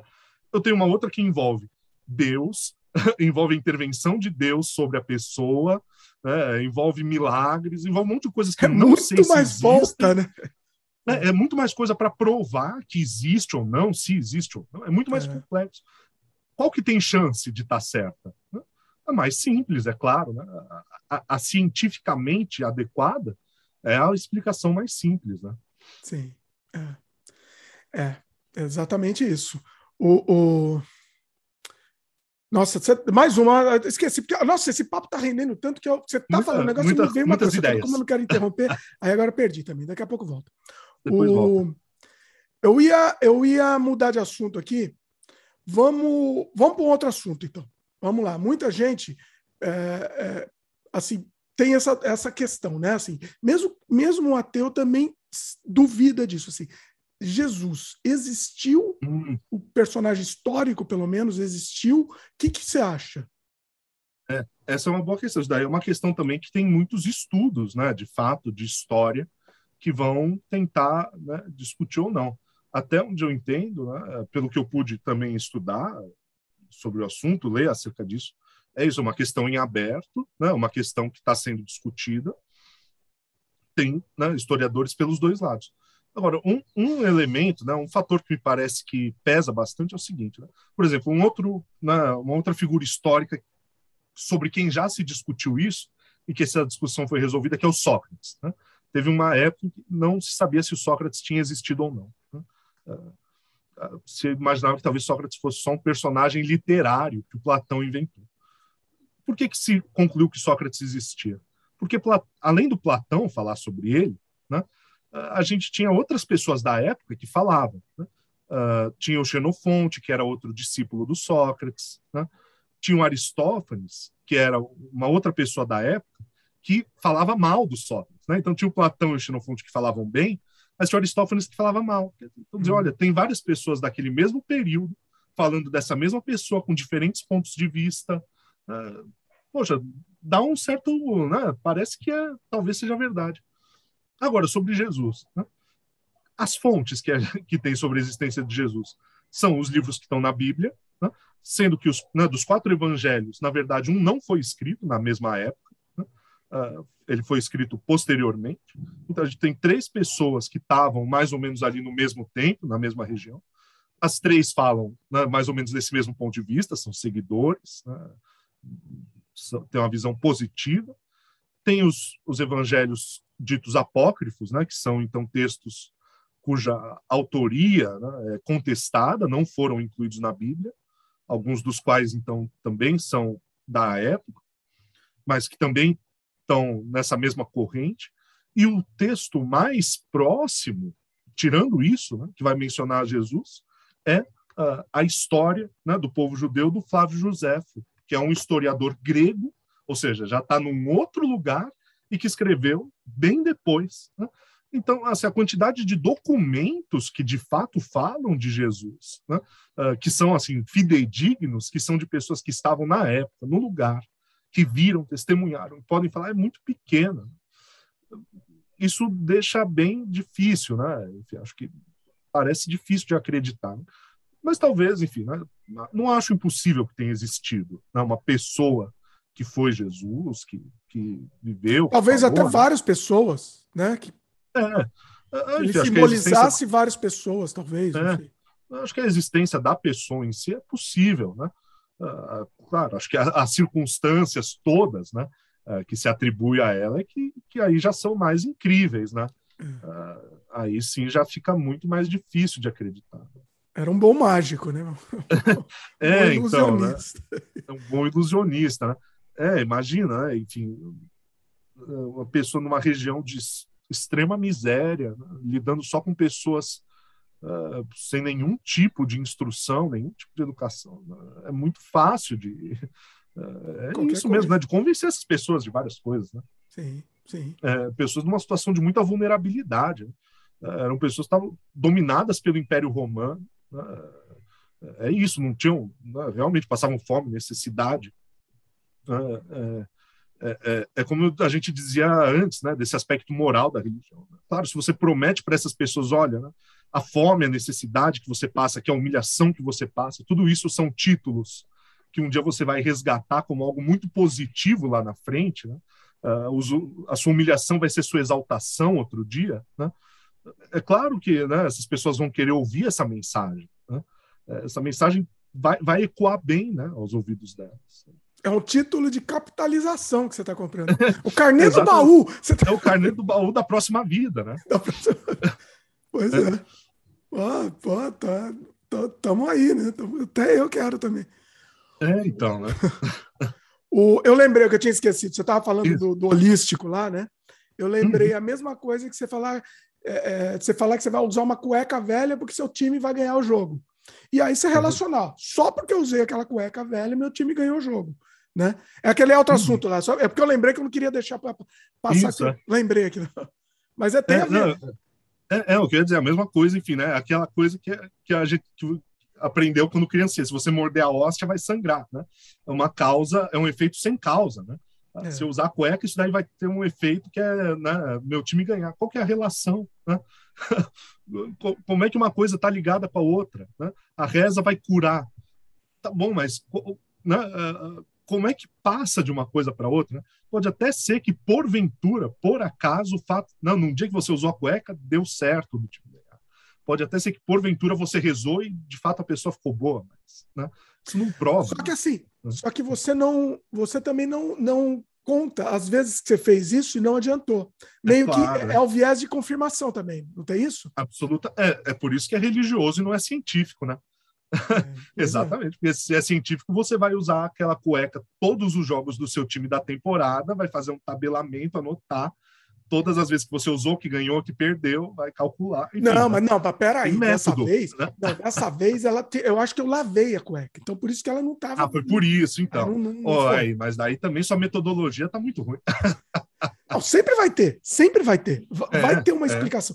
Eu gosto, eu já falei no outro podcast também, é legal comentar isso. É o, tem o jeitinho, o jeitinho judeu, que os ortodoxos, eles não podem fazer nada no sábado, né?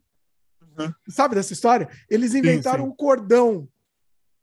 Hum. Um cor... É um cordão que delimita uma área. Ó, você não pode fazer nada no sábado, porque está lá, está falando nos livros sagrados. Mas peraí, mas tem um cordão aqui. Se você fizer entre esse cordão as coisas, você pode fazer, tá liberado. Ah, entendi. Dá um. Disso eu não sabia. Eu sabia que não podia fazer nada, mas eu não sabia que tinha um. Tem um jeitinho, jeitinho. É, bom, algum jeitinho vai ter que ter, né? Porque... Pois é, porque você, é, então, então, o cara, eles não iam deixar de faturar no sábado, por é. exemplo. Então, mas peraí, peraí, vamos, vamos, o que, que a gente faz? E são os ortodoxos mesmo, aqueles sim, pelos, sim. Pelo pesado mesmo, né? Uhum. É, uma, é uma coisa. A gente tá, porque a gente tá atacando também muito, o, o muito os, os, mais o é, cristianismo, né? todos os é, outros também tem, né? Isso, isso, dá uma coisa também, né? De, de estar tá falando dos, dos, argumentos aí que o pessoal costuma trazer contra o ateísmo, esse daí é um que muito aparece, né? Ah, mas falar dos cristãos é fácil, todo mundo só fala dos cristãos. Tá. Isso é uma coisa que aparece. Mas é claro também, né? Bom, não tem bancada muçulmana no Brasil, né? não tem a, ban a bancada ortodoxa, judaico-ortodoxa no Brasil. Uma, a bancada umbandista, né? Não tem. É, não tem. Se tivesse, talvez isso fosse uma questão. A, pois é. A nossa é. cultura é. é. uma cultura cristã. Né?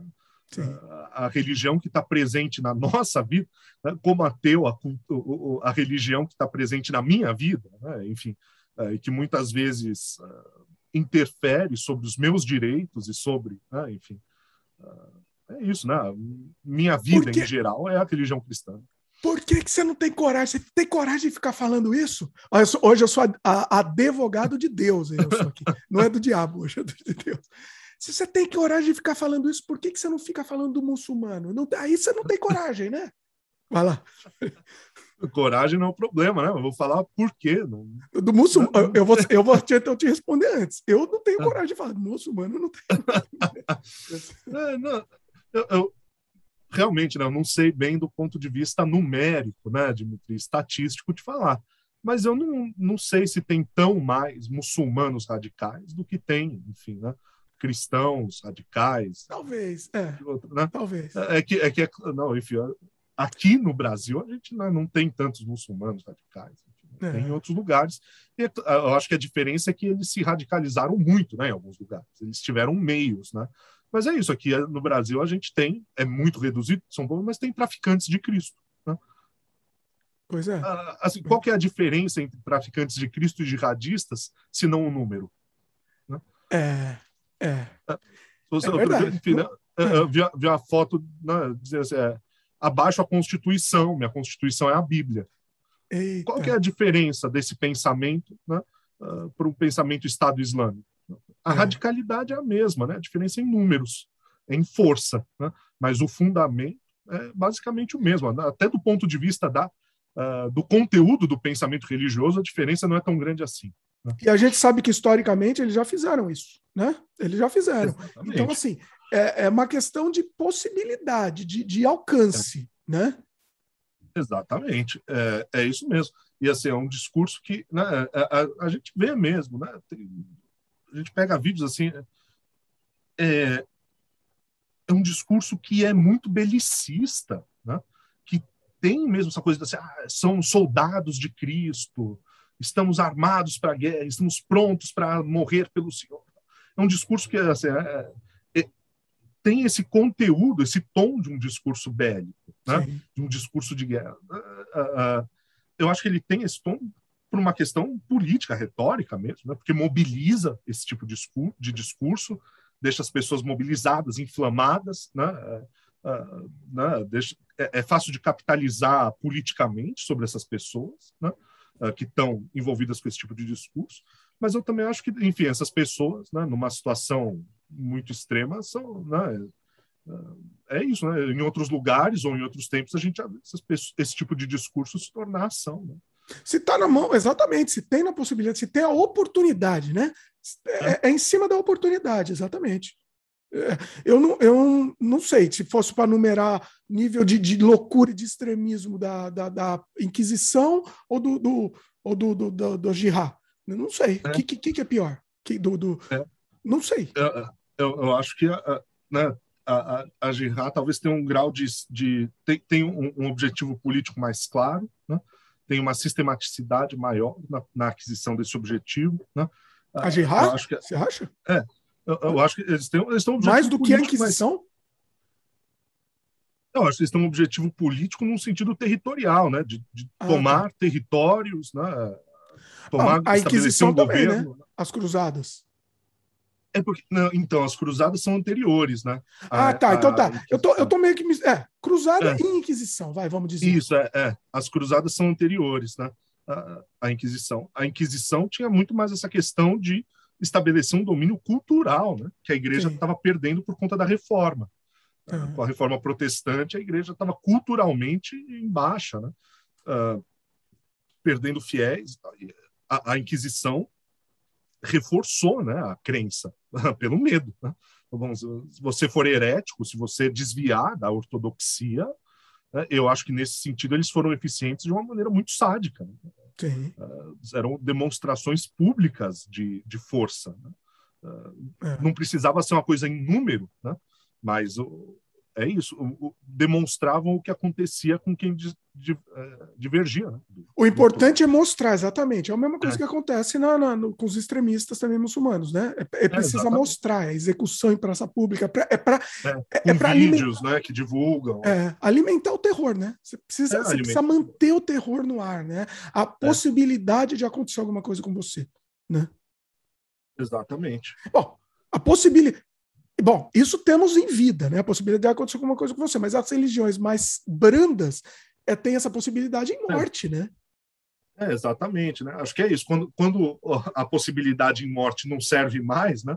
Ah, não convence mais, falha, enfim. Vamos para é, mata recurso, logo. Né? É, pois é. Exatamente. é. O... Você acha que no futuro a religião acaba? Você acha que assim? Você acha que no futuro o cristianismo vai virar oficialmente uma mitologia. E se você acha que isso vai acontecer, quando que você acha?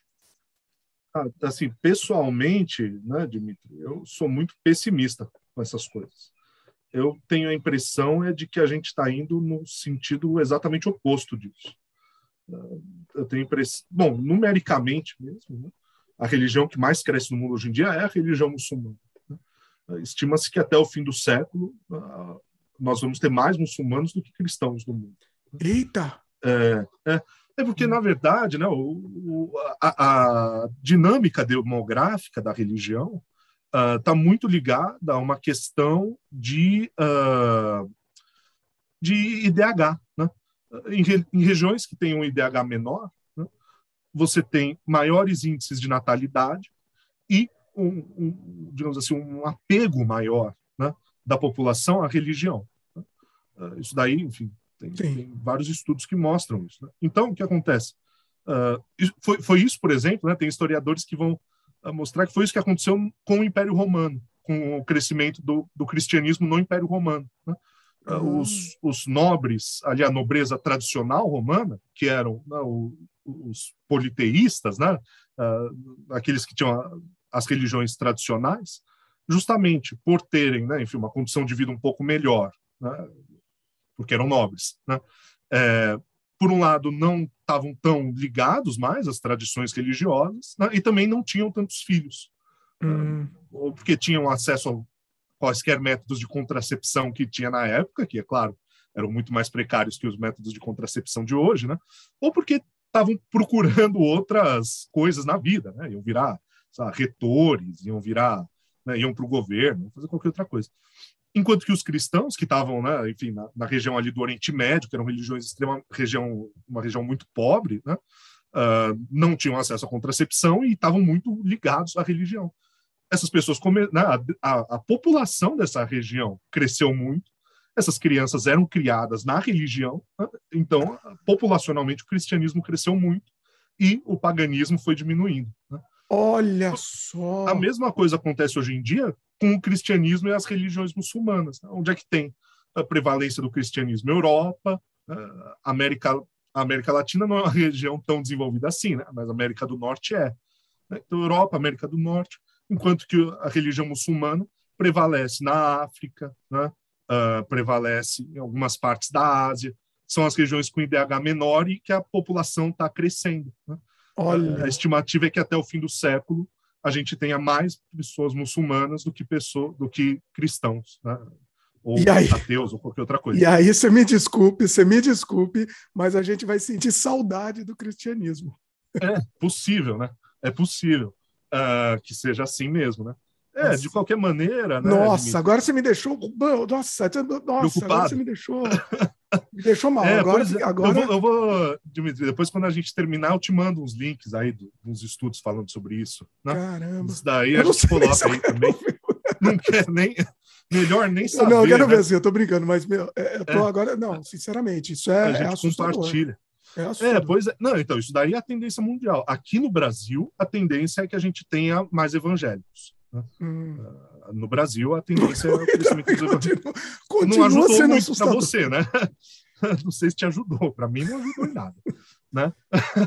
para mim, não me ajudou. Mas, assim, da, minha, na, da minha observação pessoal, a impressão que eu tenho assim, eu tenho a impressão de que as gerações mais novas elas estão crescendo dentro de um ambiente, de uma mentalidade muito conservadora e muito religiosa. Né? Eu acho que assim, quando você cresce num mundo, né, é isso, num ambiente mesmo que, que é com muita incerteza, muita insegurança, com o futuro, na insegurança política, insegurança econômica, insegurança ambiental, climática, né? nesse ambiente de insegurança. A falta de informação também, né? Falta de, de... É, falta o excesso, né? É. Tanta informação que a gente não, não sabe mais o que é verdadeiro, o que é falso. É. Né? Não, não, consegue avaliar exatamente mais a é, não, é a falta de informação real mesmo, né? De informação real, é. é. Eu acho que quando a gente cresce nesse ambiente de tanta incerteza, de tanta instabilidade, né? É, a religião é isso. Eu digo a religião nem tanto como, ou melhor, a religião não só como instituição, né? Também, mas a religião como mentalidade mesmo né? oferece um, um porto seguro, né? É, porque ali você tem uma figura de autoridade que te diz: olha, o certo é isso, o errado é aquilo. Tá? A verdade é isso, o falso é aquilo. Né? Haja assim, não haja daquele jeito. Né? Então. É, namore essa pessoa, não namore aquela outra. Ouça essa música e não aquela. Então, mas eu estava sentindo, eu, eu não sei, não sei se então é impressão minha, questão de bolha, enfim.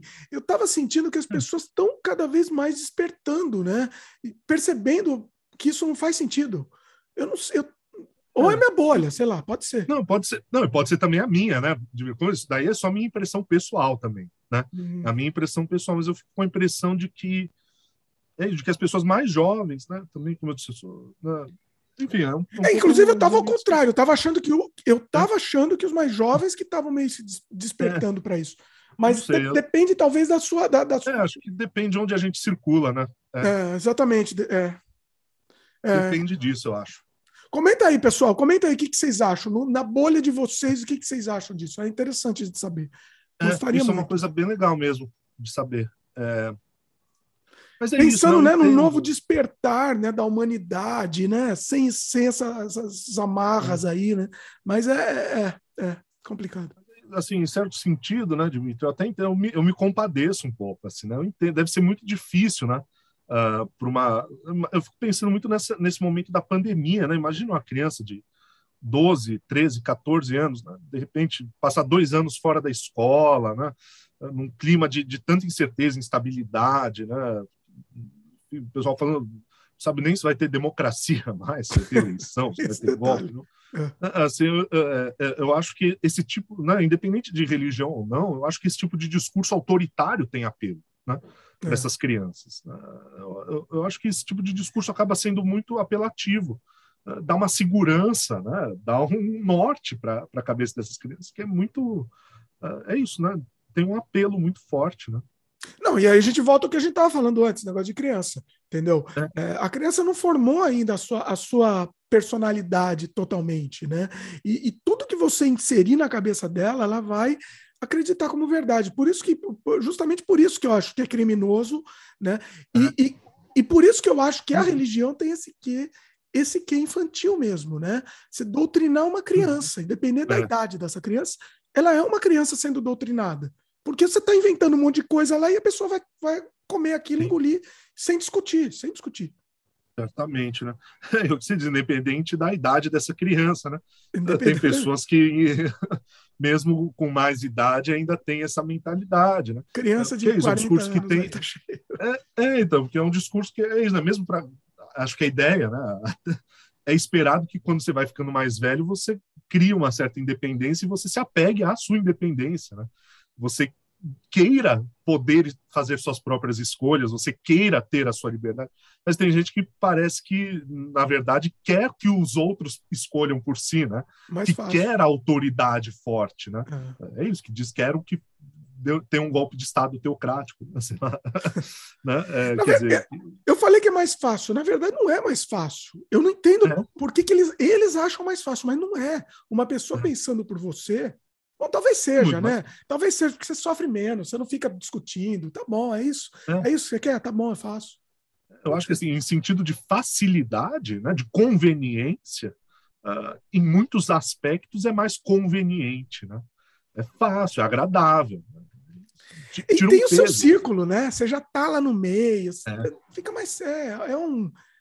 Você tá dentro daquele universo próprio, né? Que se cerca, é. né? Pois é. Com certeza. É, tem esse aspecto gregário, né? Isso é uma coisa que muita gente, né, relata quando vai tentar sair né, da igreja, uh, ou de uma igreja qualquer, né? Você vai sair durante, sabe, 5, 10, 15, 20 anos, todos os seus contatos são dali, todas as pessoas que você conhece, seus amigos, sua família, né? É. Você vai fazer o quê? Né? Você não tem uma rede de apoio mais. Às vezes, seu, seu emprego está ligado àquela igreja, uma, seu patrão você conheceu ali, né? ou você trabalha diretamente para a igreja. Né? Quer é. dizer, cria, gente... cria uma dependência social. Né?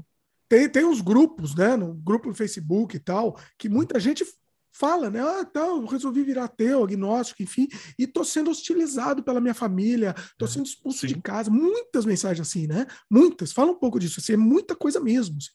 É, exatamente, né, é, Dimitri, com certeza, porque esse, esse é um dos aspectos, né, a, a própria palavra igreja, né, vem do, do grego eclésia, que significa reunião.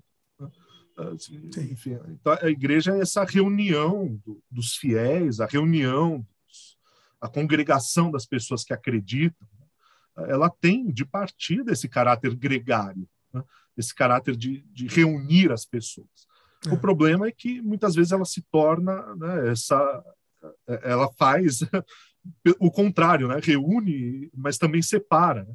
É. se torna a única rede, o, o único anteparo social, né? da pessoa. É, é. Claro, né? é impossível a pessoa viver sem nenhum tipo de, de rede social de proteção. Né? Isso, por um lado, é um, é um, fator que leva muita gente à igreja, né? Pessoas que se veem desamparadas, né? se veem uh, de alguma maneira isoladas socialmente, encontram na igreja né? uh, uma forma de sociabilização, porque tem ali não, né? assim, um tema, um eixo comum com, com os outros, né? que é a, fé, uh, mas também é um, é um fator que prende né? as pessoas. É isso, vai, substitu vai literalmente substituindo todos os laços por esses laços em torno da fé. Né? Então você se liga ao seu patrão pela fé, você se liga à sua esposa, aos seus filhos, a, aos seus amigos. Né? E quando você corta esse elo, você fica isolado, né? ostracizado da sociedade. É, é, o conceito de seita, né? Na verdade, eu não, eu não vejo diferença entre religião e seita, né? Mas de, a seita ela quer cortar mais de, diretamente os seus laços, mas a religião também, é a mesma coisa. Né? Você vê é. a diferença? Religião, seita? Eu acho que a diferença é a intensidade, né? a diferença é de, né, Dimitri, é de grau e não de qualidade. Né? Ah. É, a, a seita faz isso de maneira mais intensa, mais deliberada, né? Mais sistemática. É, realmente, nem toda, né, a Igreja Católica não, não tem, talvez, esse aspecto tão marcado, né? É, é, isso, tem igrejas que talvez não façam isso, tem igrejas que realmente não, proíbem, ou praticamente proíbem, né, a pessoa de ter elos fora da igreja. É, o próprio, essas, como chama? Testemunho de Jeová, essas coisas, isso é. é uma seita, não é uma religião. É o que eles falam, né? No, é, é como a gente dizia, o pessoal do, as pessoas do mundo, que eles chamam. Do mundo. É do mundo. Exatamente. Tem, tem, as pessoas, tem a música do mundo, tem os lugares do mundo. Você não pode ter contato com nada disso. Pois né? é, pois é. é. Nesse caso, realmente, acho que é muito próximo, né? Você tem essa visão completamente é, esotérica nesse sentido, né? De fechada em si mesma. É. É não, mas católico também é, mas é, é isso que você falou mesmo, é a intensidade. Aceita, sei é. lá, tá, muita se mora lá, né? Você já vive lá, né? É, muitas vezes é isso mesmo. Você, é. Eles já têm até alojamento. Né? É. É. é complicado, né? Agora eu quero levantar uma outra questão. É, você falou, você estava falando do conforto tal, né? É, que é mais conveniente tal, e inclusive agora na pandemia tal. Como uma pessoa que não acredita, né? Eu já vi muito essa pergunta também. Uh, como procurar conforto e não saber o que vem depois da morte, por exemplo? Né? Muita gente fala, eu quero, eu, eu, eu quero não acreditar, vamos dizer assim, né? Mas e, e só que assim eu, eu fico desesperado por essa questão do conforto, né? Como eu vou achar conforto nisso? É. Uh, assim, é né? difícil né? essa. É eu não sei. Não, essa, eu, eu gosto. Eu te não, dei uma pergunta muito, muito difícil dessa... que nem eu, respondo, eu não respondo, não. Eu gosto muito dessa pergunta, né, Dimitri? Eu acho que, assim, em primeiro lugar, né, o ateísmo, né, no seu conteúdo central, aí, mínimo, né, envolve a, simplesmente a descrença em Deus. Né? Então, né, não acreditar. Acho que, tirando isso, né, a rigor, eu acho que nada impede um ateu de acreditar até mesmo em outras vidas, né? É. reencarnação. É. Ateu é quem não acredita em Deus, né? Eu acho que é meio, não sei muito bem como que se compatibilizam, né? Uh, essas outras crenças, mas a, a princípio não, não, seria exatamente impossível, né? Uh, acho que cada ateu aí tem as suas próprias convicções, né? Uh, sobre o que vem depois da morte. Né? Você acha que precisa acreditar alguma coisa assim no, no, no, nesse sentido? Porque assim, eu sempre falo que acreditar é vazio, não interessa muito o que você acredita, é, interessa o que é. é, né? Vai ser ou não vai. Se você acredita ou não, Sim. tanto faz. Mas se você vai sentir conforto em acreditar em qualquer coisa, num bully uhum. que voa atrás de Marte, acredite, está feliz e pronto. É, exatamente, né? É, uh, é isso. É, claro, daí cada um vai ter suas próprias visões, ideias, né? pode chamar de crenças também sobre, sobre esse assunto. Tem gente que talvez seja por, por, por conveniência, digamos assim, para se tranquilizar, uh, pode acreditar nisso. Né? Pessoalmente, eu acho que. Né, eu acho que um pouco. É isso, por, por convicção pessoal, sempre me esforço por uh, né, aderir aquelas ideias que me parecem mais lógicas, né? mais racionais, mais possíveis de confirmar a partir do que eu sei, né? do que eu conheço. Uh, né? Mas, sabe, uh, eu acho, né, seguindo nessa toada minha opinião pessoal, né, estritamente, assim, eu acho que em um certo sentido, muito específico, né, Dimitri, acho que em um certo sentido uh, existe algo, né, depois da morte. Uh, Acho que assim, se a gente pensa né, que o nosso corpo é composto exclusivamente né, de matéria, enfim, são átomos, moléculas, né, sei lá, carbono, nitrogênio, outras coisas, né, e que a matéria não é exatamente criada nem destruída, a morte não significa também a destruição do nosso corpo. Né. A morte Sim. significa que esse arranjo específico da matéria né, essa, essa forma de se organizar, que é um corpo humano, no caso específico, o meu corpo, vai se desfazer. Né? Ela vai se arranjar de outra maneira. Esse desfazimento, a putrefação, o corpo vai apodrecer, né? vai ser comido aí por outras criaturas, vai voltar para a Terra, enfim, e vai se organizar de outros jeitos, né? Na verdade, provavelmente ela vai voltar à vida, só que sob outras formas, né? Enfim, baratas, vermes, plantas, né? Acho que em algum sentido a gente a consciência em si, né, assim como essa matéria se desorganiza, a consciência, que é um efeito dessa organização, também se perde. Né? Mas a matéria em si, eu acho que ela volta né, a circular por esses caminhos da vida né, uh, depois da nossa morte. Pessoalmente, é o que eu penso. É. Mas acho que cada ateu vai ter sua, suas ideias sobre isso. É, e, e, isso é, é isso, é, é, opinião, né? Assim, também a gente. Bom, opinião, assim, isso é uma coisa científica, isso que você falou é científico, a gente vai, o nosso corpo vai se transformar, é um fato, é. né? Vai se transformar, vai alimentar outros organismos, enfim. Agora, eu vou, eu vou no âmbito mais, mais é, agora mais profundo aí, que, que é um argumento que o pessoal gosta, né? Uhum. Como hoje eu sou a, advogado de uhum. Deus aqui, eu vou perguntar isso. É, o que somos, né? Se existe alma, o que somos, né? A gente é só o que está dentro do nosso cérebro, a terminação do nosso cérebro. Então, depois que a gente morre, essa terminação apaga e, e, e é só escuridão. Que, sempre, obviamente, que assim, uhum. não temos 100% como provar, não tem nada é. provado, mas é, é o, o que é mais plausível, vamos dizer, né? É, então, exatamente, né? Eu acho que essa é uma das questões que a, a filosofia ainda não deu uma resposta precisa, né? Uh, hoje em dia, né, a, a, neurociência e a filosofia da mente é que tem discutido bastante essa questão, né? Se existe uma distinção entre mente e cérebro, né?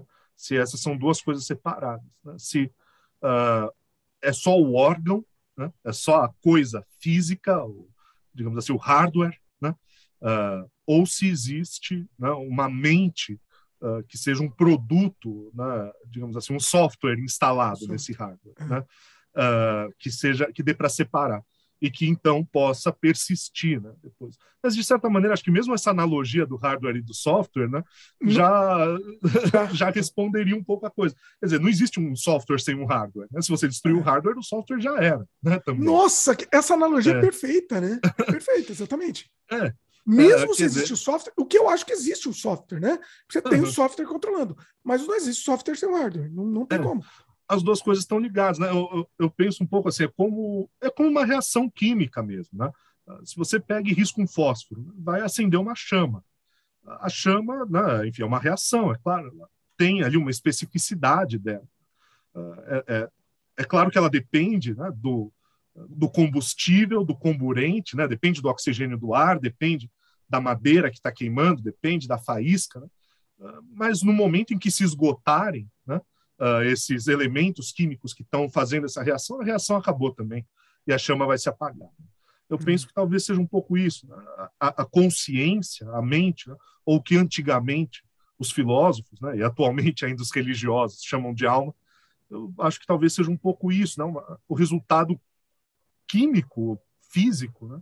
Uh, da interação entre partes, matérias, né? uh, entre as coisas que compõem esse órgão que é o nosso cérebro, ou, de maneira mais ampla, né? que compõe essa máquina que é o nosso corpo. Com o fim, né? com, seja pelo esgotamento, ou seja pelo desarranjo da organização muito sutil dessas matérias, né? com esse desarranjo, essa reação também se esgota. Né? Assim como um dia a chama se apaga, essa reação química que é muito mais complexa do que a simples reação de combustão né, também vai se esgotar. E, enfim, né, é claro que é lamentável, é claro que ninguém quer, né, mas. Pois é. E é isso que eu acho que. E é isso que é o nosso conflito, né? Porque o ser humano. É, a gente acredita, pelo menos, que é o único animal que tem consciência da morte, tem consciência de si, né? É. Eu acho que é por isso que a gente, que, que a gente fica procurando. É normal, né? Querer procurar respostas. É. Né? E eu acho que vale, é, vale é. discutir, vale procurar respostas.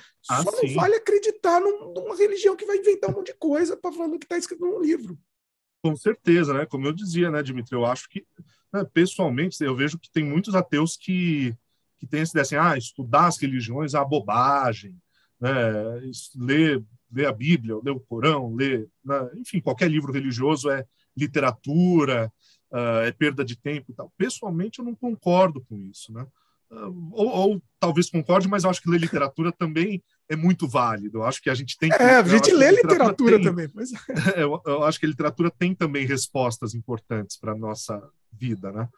É, uh, eu acho que essa religião traz, eu acho que, como você disse, essas indagações, essas inquietações, elas são uma parte tão importante né, da, da nossa experiência no mundo.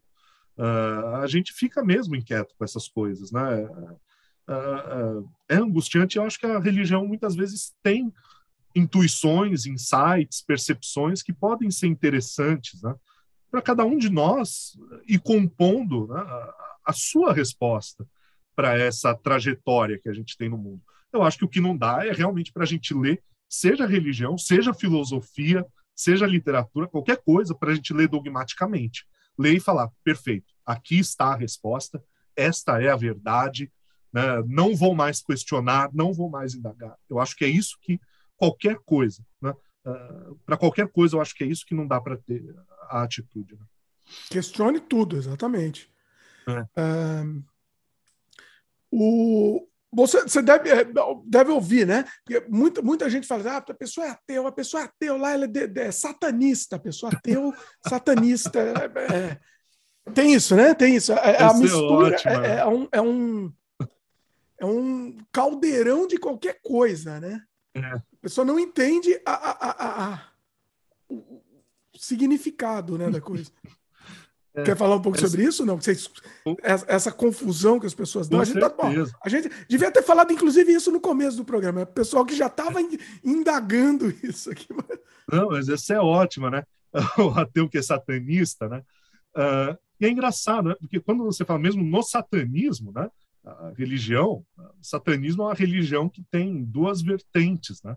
Uh, existe um, o satanismo teísta, que é a religião que de fato acredita né, na existência de um ser, né, de uma criatura, que é demônio que adora isso, mas que é uma parte muito menor, né, são poucas pessoas que de fato uh, acreditam. A maior parte né, do, do, satanismo é um satanismo ateu, uh, que é uma religião, assim como o budismo é uma religião ateia, também o satanismo, em sua maioria, é uma religião ateia, que tem aí como ponto principal, né, como seu principal aspecto, contrariar, né, ou se colocar contra os valores e a moral né, do cristianismo. A religião também que se define pela oposição né, ao cristianismo. É engraçado porque assim, se tem uma religião que de fato acredita na existência literal do demônio, é o cristianismo. Né? Quem acredita que o demônio de fato existe é o cristão. Os ateus não acreditam nisso para adorar o demônio, né? e nem os próprios satanistas. Né? Uh, que em sua maioria são ateus. Tem, uma, tem, uma, tem, tem aquela religião. Tem, tem um documentário muito bom, acho que no Netflix, né?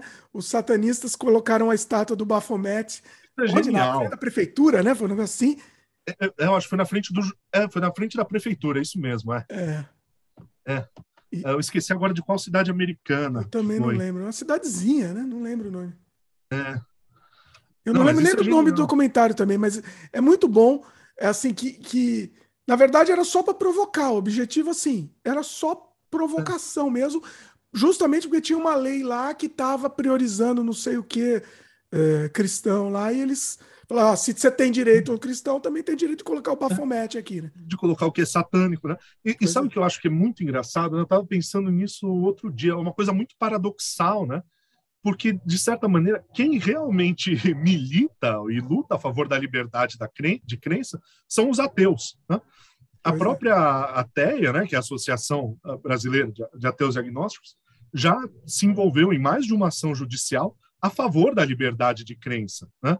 Uh, apesar do ateísmo não ser uma crença, tecnicamente falando, né, uh, do, de fato, né, concretamente, o ateísmo se beneficia né, e depende da liberdade de crença. Se suprime a liberdade de crença e se privilegia uma religião, é claro que o ateísmo né, se prejudica.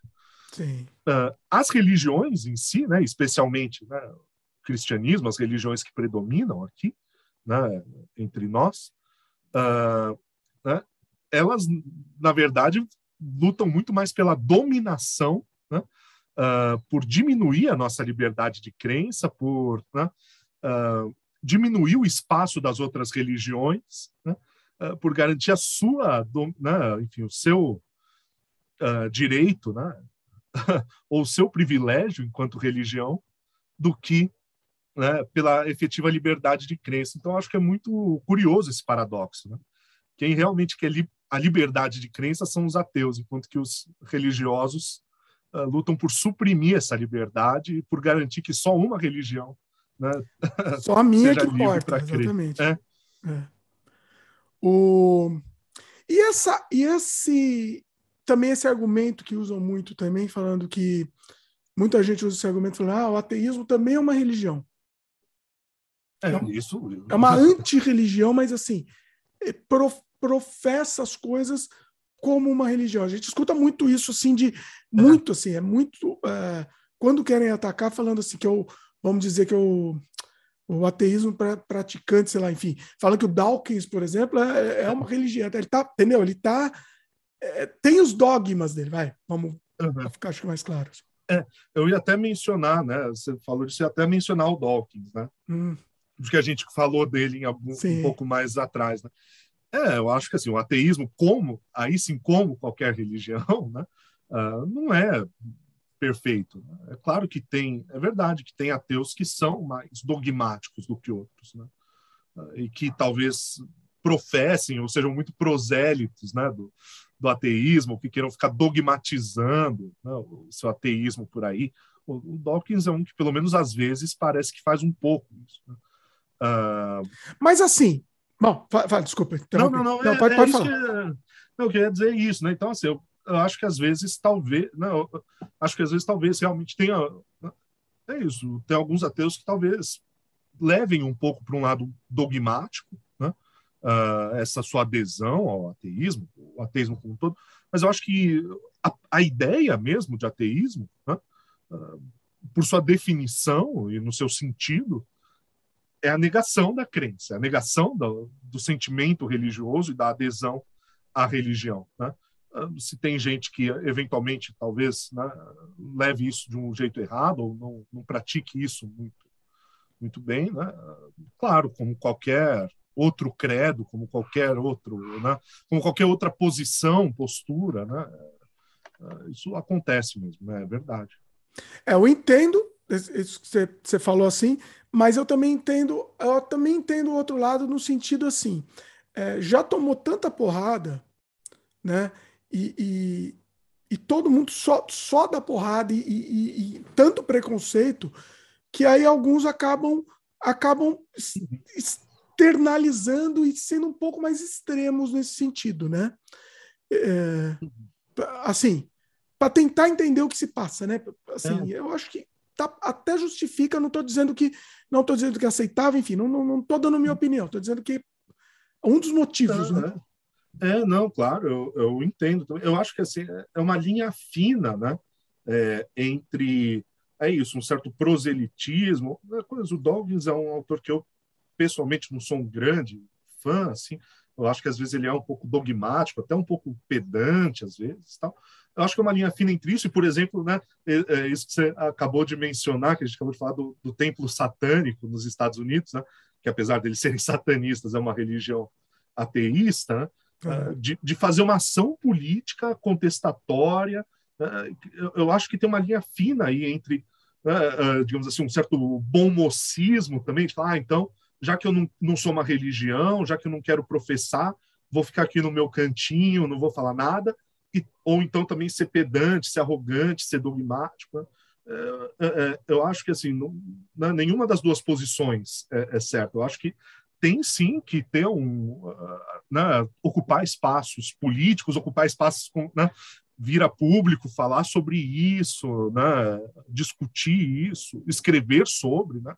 Uh, eu, eu, acho que isso é muito importante. Acho que a questão aí é mais o tom, né? Para não virar uma coisa missionária também. Uh, que eu acho que é isso que algumas pessoas criticam no Dawkins, né? Parece que vira uma coisa missionária.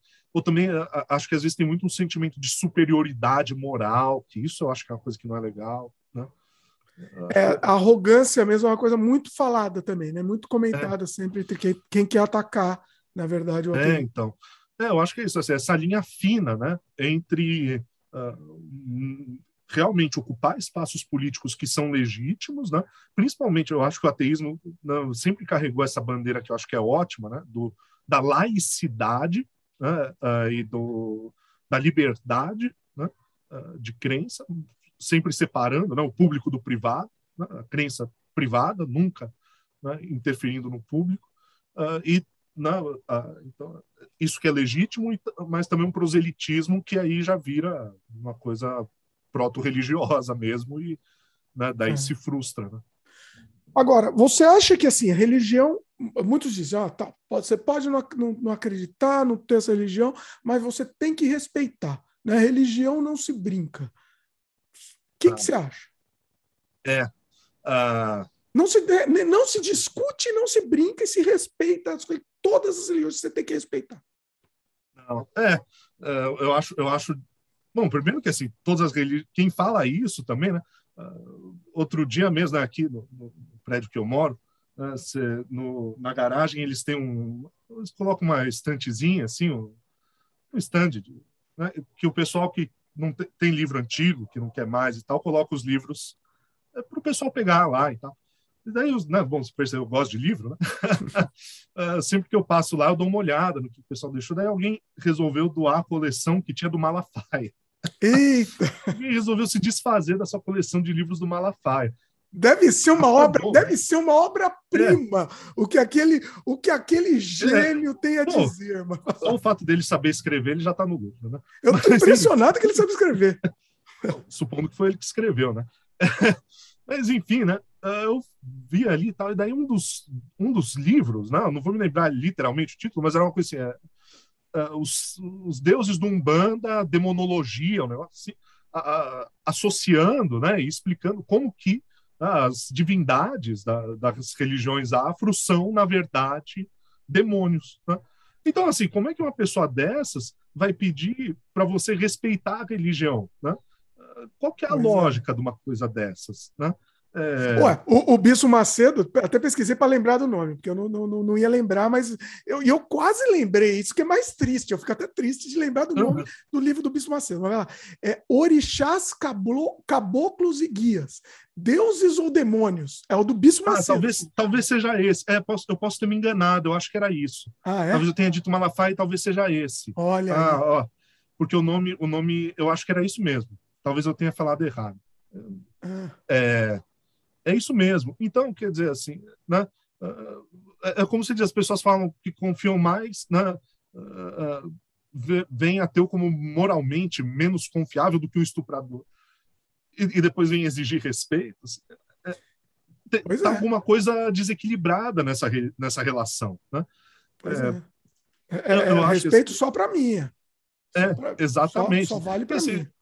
É, é, o, eu lembro também uma notícia recente que saiu né, que o Papa estava criticando né, uma, uma lei que foi aprovada recentemente na Itália uh, contra o discurso homofóbico, né, uh, afirmando que essa lei ia cercear o, o direito à liberdade de expressão dos católicos.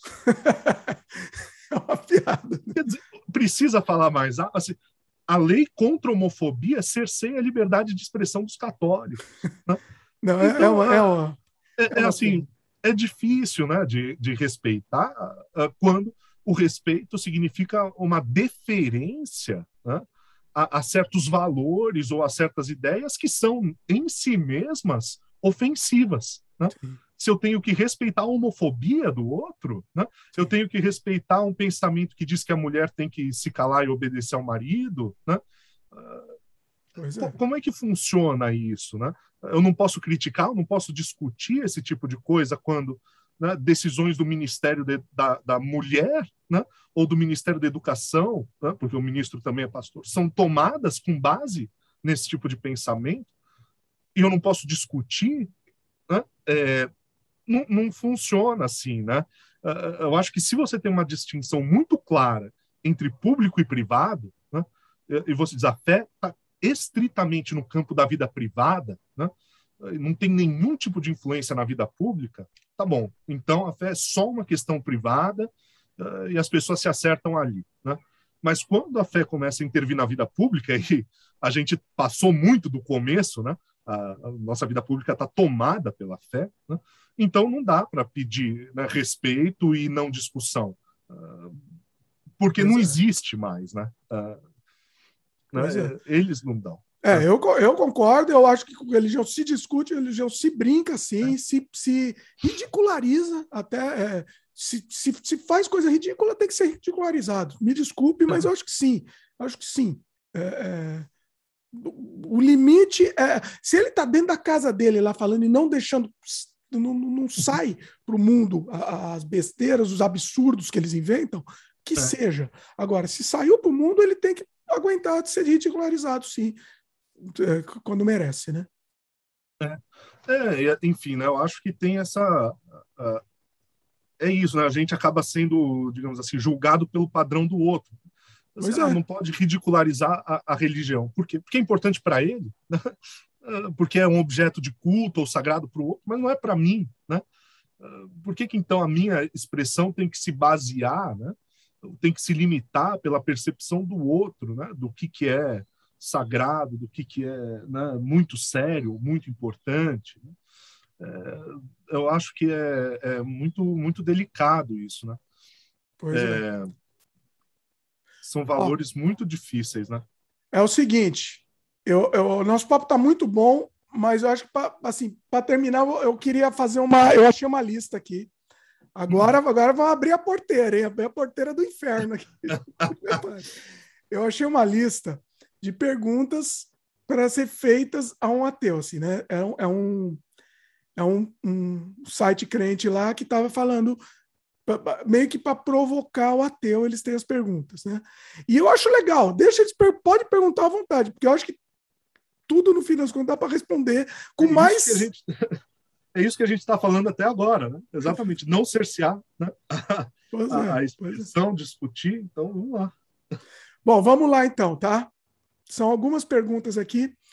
Se a origem do universo é o Big Bang, ó, entre aspas aqui, abre aspas aqui para a pergunta do site do, do, site crente aqui.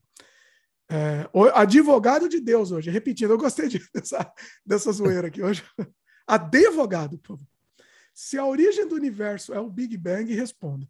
O que explodiu, como explodiu e como surgiram os elementos que explodiram. Resumindo, qual seria a causa primeira do universo? Eu acho que a resposta é, é bem simples. Eu realmente não, não sei, não sei dizer, não, não conheço Melhor resposta, exatamente.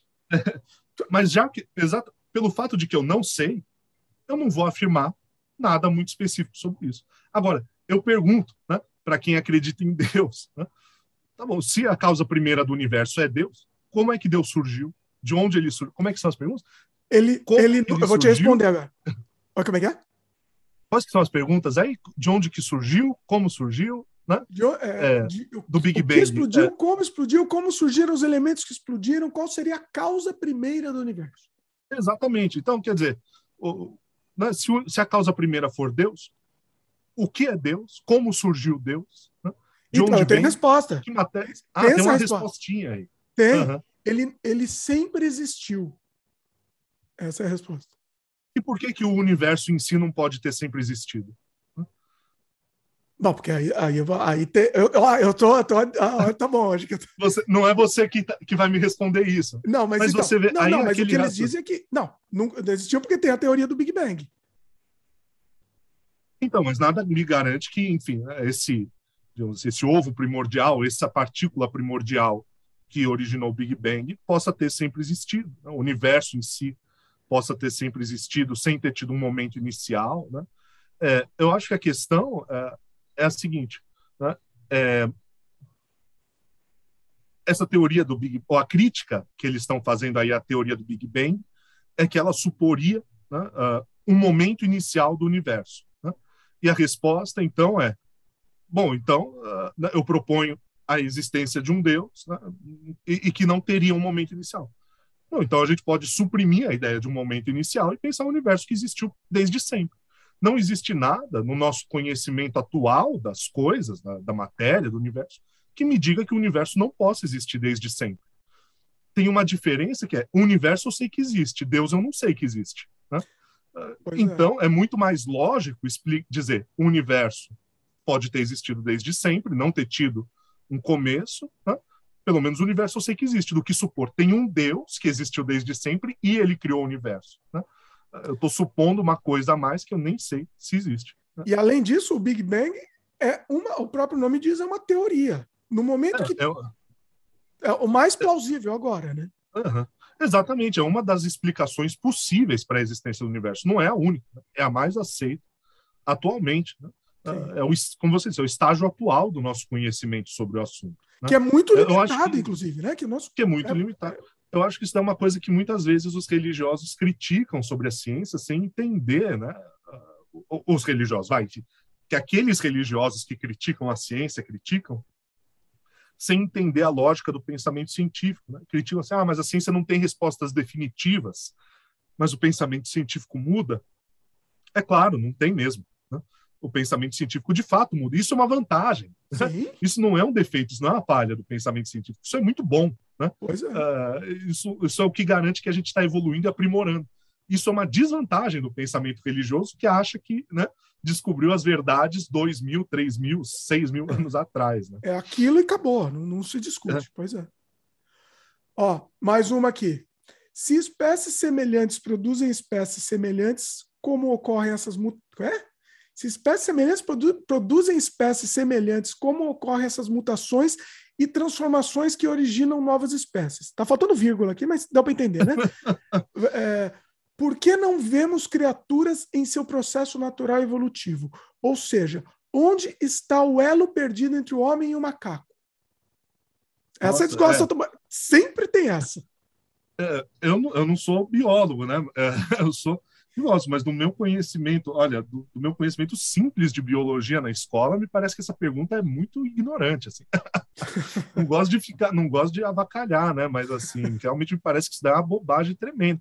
Uh, as espécies semelhantes, né, ou seres semelhantes, produzem outros seres semelhantes com pequenas variações. Né? Eu não sou idêntico ao meu pai. Eu sou ligeiramente, eu sou diferente, eu tenho várias diferenças do meu pai. Eu não tenho filhos, mas quando eu tiver um filho, eu sei que ele não vai ser um clone idêntico meu, ele vai ser diferente de mim. Assim como meu neto e meu bisneto e etc. Até que em milhares de gerações ou milhões de gerações, um dia talvez ele, né, daqui a milhões de gerações, ele não se reconheça mais em mim. Exatamente. Onde é que estão as espécies em evolução? Somos nós, né? É que a evolução não acontece no ser que está vivendo, ela acontece entre as gerações, né? É isso. Assim como eu sou diferente do meu pai, meu filho é diferente de mim. E isso é essa, essa pequena mutação que aconteceu de uma geração para outra é a evolução em si, né? É. É, nunca é existiu, né? Não, não, né? não existe, pessoa acha que é um salto, não existiu. A coisa foi indo é, é, é, porque é muito, é muito sutil, né? É muito gradual. É porque ele, fala, é, ele confunde nessa pergunta semelhança com identidade. Né? É, é como se assim, cada indivíduo produzisse um outro idêntico a ele, mas não é, é semelhante, é parecido. Né? Mas dessas pequenas diferenças é que vai gerando, né? elas vão se somando ao longo de gerações para formar uma coisa completamente né, distinta. E, e, algumas até viveram ao mesmo tempo, né? Assim, tipo Neandertal, que inclusive teve cruzamento uhum. de Neandertal com humano, né? Foi, foi comprovado. É, é porque não, não é, é, é eu não, como eu disse, não sou, não sou biólogo, não sou geneticista, né? Mas eu acho que essa ideia de evolu o nome evolução às vezes leva as pessoas a um equívoco de achar que tem essa coisa sequencial, né? A evolução é porque um é melhor que o outro, um é superior que o outro. Enquanto que a questão é muito mais de adaptação, né? Não é que a, o sapiens é melhor que o Neandertal, é um passo além. Né? A gente é. convive porque, na verdade, eles são, só são diferentes e o Sapiens se adaptou melhor ao ambiente do que o Neandertal, por isso que ele já era, né? É, e a gente não. É. é. nossa, que pergunta. Boa, boa, foi boa. Mas, não, assim, foi boa de. de, de... Boa não é. foi, porque. Foi boa a de... pergunta em si desculpa, não foi boa, não. Desculpa dizer. Se a, a ciência. Aí ele põe entre, entre parênteses, parênteses, vosso Deus. A ciência é o vosso Deus. A, já, já, já ele já começa provocando, né? Afirma que, entre aspas, vida provém de vida. Como explicar algo sem vida gerar vida? Eu não é entendi. Eu não... Né? Você é, entendeu? É, mas eu, eu, acho que não, eu não sei de onde é que ele. Eu queria uma, uma referência, eu queria que ele citasse esse vida provém de vida. Eu não, não acho que é, é, tem essa afirmação assim, a vida necessariamente provém da vida. É, de fato, vai ter que ter algum ponto em que a vida provém de algo inorgânico. Né? O, a vida vem de um ser que não era vivo. Mas eu acho que isso é realmente uma coisa que os cientistas dizem, né? Que teve um ponto em que surgiram os primeiros seres vivos a partir de um ajuntamento de matérias inorgânicas que se complexificaram e formaram vida. Eu acho que o cara inventou um problema aí que nem existe. Né? Acho que é. o cara viajou nessa também. Se a existência de um Deus real e bom é incompatível com um mundo de sofrimento, a, a, entre aspas, o argumento comum dos ateus, e eu concordo também, é, é inco totalmente incompatível. É. Porque o índice de ateísmo é absolutamente maior em países onde há menos sofrimento? Porque as pessoas que realmente sofrem são as mais crédulas. Ele tá, tá respondido, né? Vai lá, vai, vai essa é a pergunta. é, a gente já discutiu bastante isso, né? É, é, nossa, não, essa pergunta aí. Essa pergunta, ele está indo contra ele mesmo, né? É, é, exatamente. É porque a crença, ou, ou enfim, é porque a, o, nossa, é até difícil de responder um negócio desses, né? É porque o, o, o conhecimento do ateísmo, a afirmação do ateísmo, não tem nada a ver com o efetivo conhecimento da existência de Deus, né? É porque saber ou acreditar em Deus ou não tem a ver com condições sociais, políticas, econômicas, acesso à educação, né? acesso ao conhecimento, e não simplesmente com acesso direto ao à existência ou não de Deus. Né? Uh, tem a ver com o fato da gente, dessas pessoas terem acesso a, a livros, a, a, a, artigos e terem condições sociais e emocionais também né? de se desvincularem né? da crença em Deus. Ele está dizendo que o argumento dos ateus é que o Deus real e bom é incompatível com o mundo de sofrimento. Eu não, eu não entendi. É, realmente foi uma pergunta que depõe contra eles, né?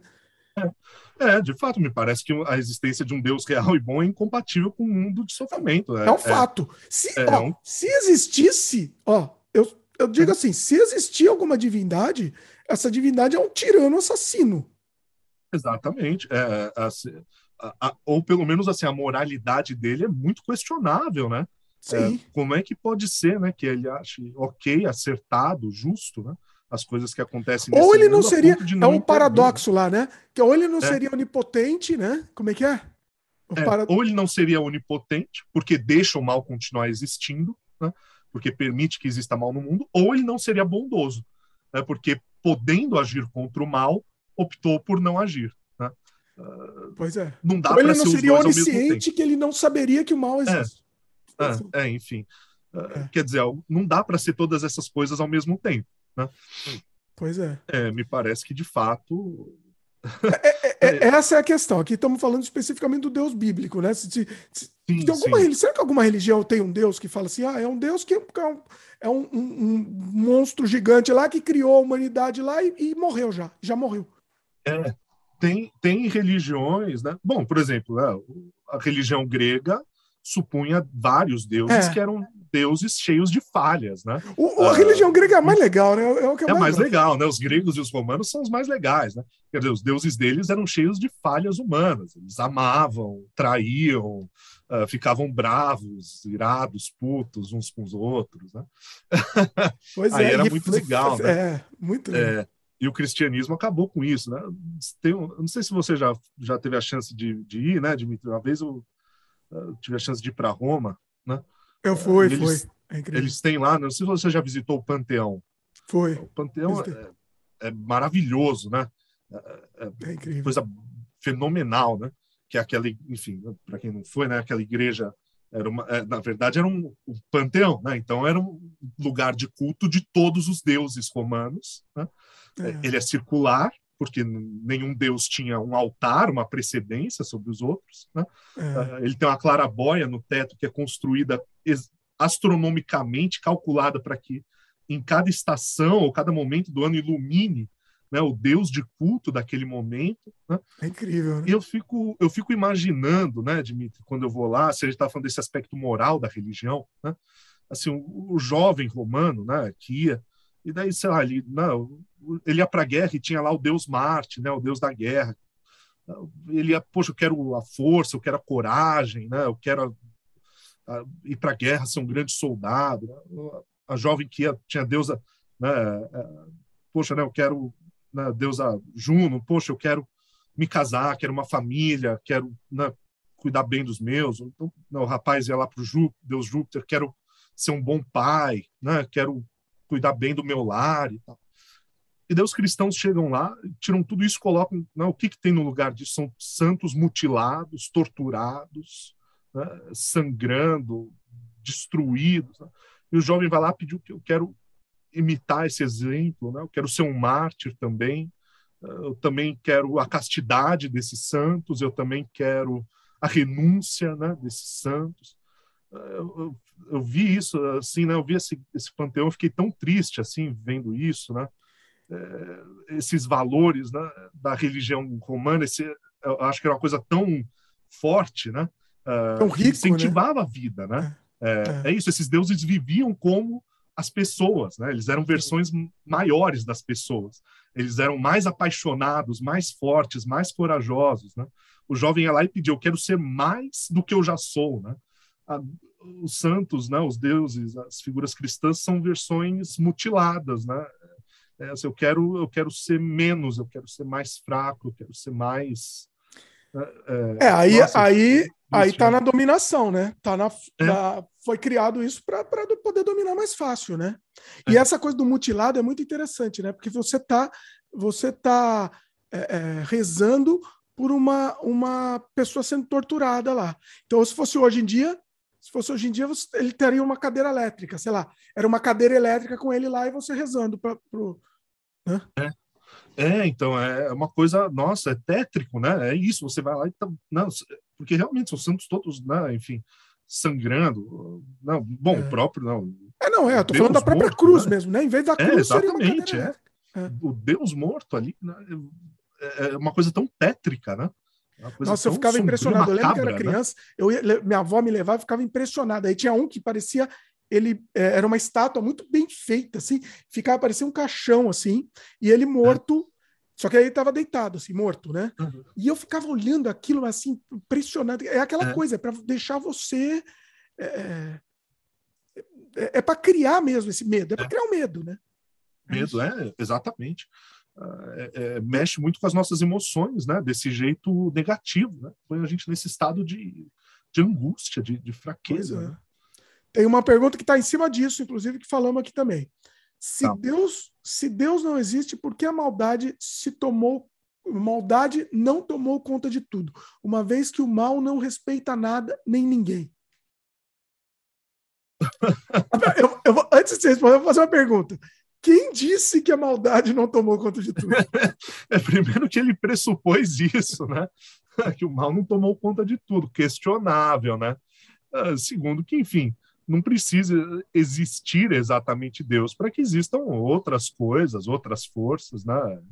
outros elementos que, digamos assim, resistam né? à, tomada, a essa tomada do mal. Né? Não precisa ter um Deus que seja origem do bem, é a própria natureza no seu funcionamento que uh, re, se compõe mesmo né? da corrupção e da, né? da construção. Isso sem contar que a, a própria ideia né, de mal e de bem é, é, é muito difícil. Né? O que exatamente que ele está chamando de mal aí? Né? Pois é. Não, tudo bem, tem coisas que a gente que são claramente má, sei lá, vai matar outra pessoa, enfim, né? Aí são mais claros e, e mais matar uma pessoa que não. Eu, eu, eu, você sabe que eu sempre falo que a minha religião tem uma. Tem quantas regras tem a minha religião? Acho que três regras minha religião. É, não faça com o outro que não quer que faça com você. Né? Não prejudique qualquer bem de outra pessoa. Qual que era a outra? Eu não sei, não lembro agora. Eu ensinei para as crianças. Esqueci. Mas era, era essas, era basicamente essas Tem que acrescentar uma quarta. Não esqueça as três primeiras. Boa. pois é. É, mas, é, então, mas eu digo assim, desse, porque ele está perguntando aí do mal, do bem desse ponto de vista da natureza, né? Assim, né? Como é que o mal não tomou conta de tudo, né? Do, do mundo. Não, da natureza não, natureza humana, né? Tá falando é, é, é, lê de novo para mim a pergunta. Então, se, se Deus não existe, por que a maldade não tomou conta de tudo? Uma vez que o mal não respeita nada nem ninguém. Falando da maldade humana, né? Vamos dizer. Uhum. É, eu, eu, interpretei de outra maneira. Tá? Pode até ser. Mais, Se assim, ser mais amplo, pode ser até uma, da. É, eu entendi o mal nesse sentido mais transcendental, assim, né? Pode ser, também. A corrupção, a degradação, a, a degeneração do mundo, né? Uh, mas é, pode ser também a maldade humana. É, vamos isso, ficar né? só na humana, então, vai. Vamos, é. vamos, vamos ah, facilitar vamos... a resposta é. para ele, inclusive. Justificar a, é. a pergunta dele, inclusive. é verdade, né? Também não, não é necessário supor a existência de Deus para supor né, que a gente tenha forças em nós mesmos que, que sejam contrárias né, a esse desejo de mal. Eu acho que, em certo é, volta para aquela questão que você colocou no começo, né, Dimitri, da pesquisa que dizia que tem certas pessoas que confiariam ou que, que veem menos maldade num estuprador do que no ateu. Né?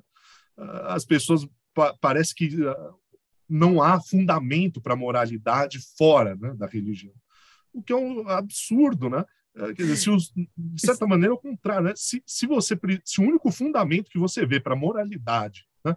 ou se a única razão que você vê para fazer o bem ou para fazer o mal é, é, esperar uma recompensa ou temer uma punição depois da vida, veja, quem é o mal é você. Moral. O mal é você, né? Exatamente. Reveja o seu compasso moral, né? É. Eu acho que eu acho que isso não é a maioria das pessoas, né? Eu gostaria de acreditar. Eu acho que a maioria das pessoas faz as coisas que acha certo. É claro que a maioria das pessoas é falível, né? Ninguém faz 100% bem, 100% mal. Claro que todo mundo às vezes erra, é normal isso, né?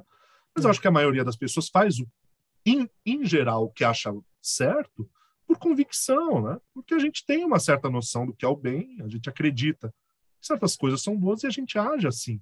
A gente não precisa ficar o tempo todo esperando, ah, vão me recompensar, vão me punir, tem alguém me olhando o tempo todo. Né? É, Você acha Realmente... que esse filtro moral, sem a religião, existiria do mesmo jeito? Eu, eu acredito que sim. Né?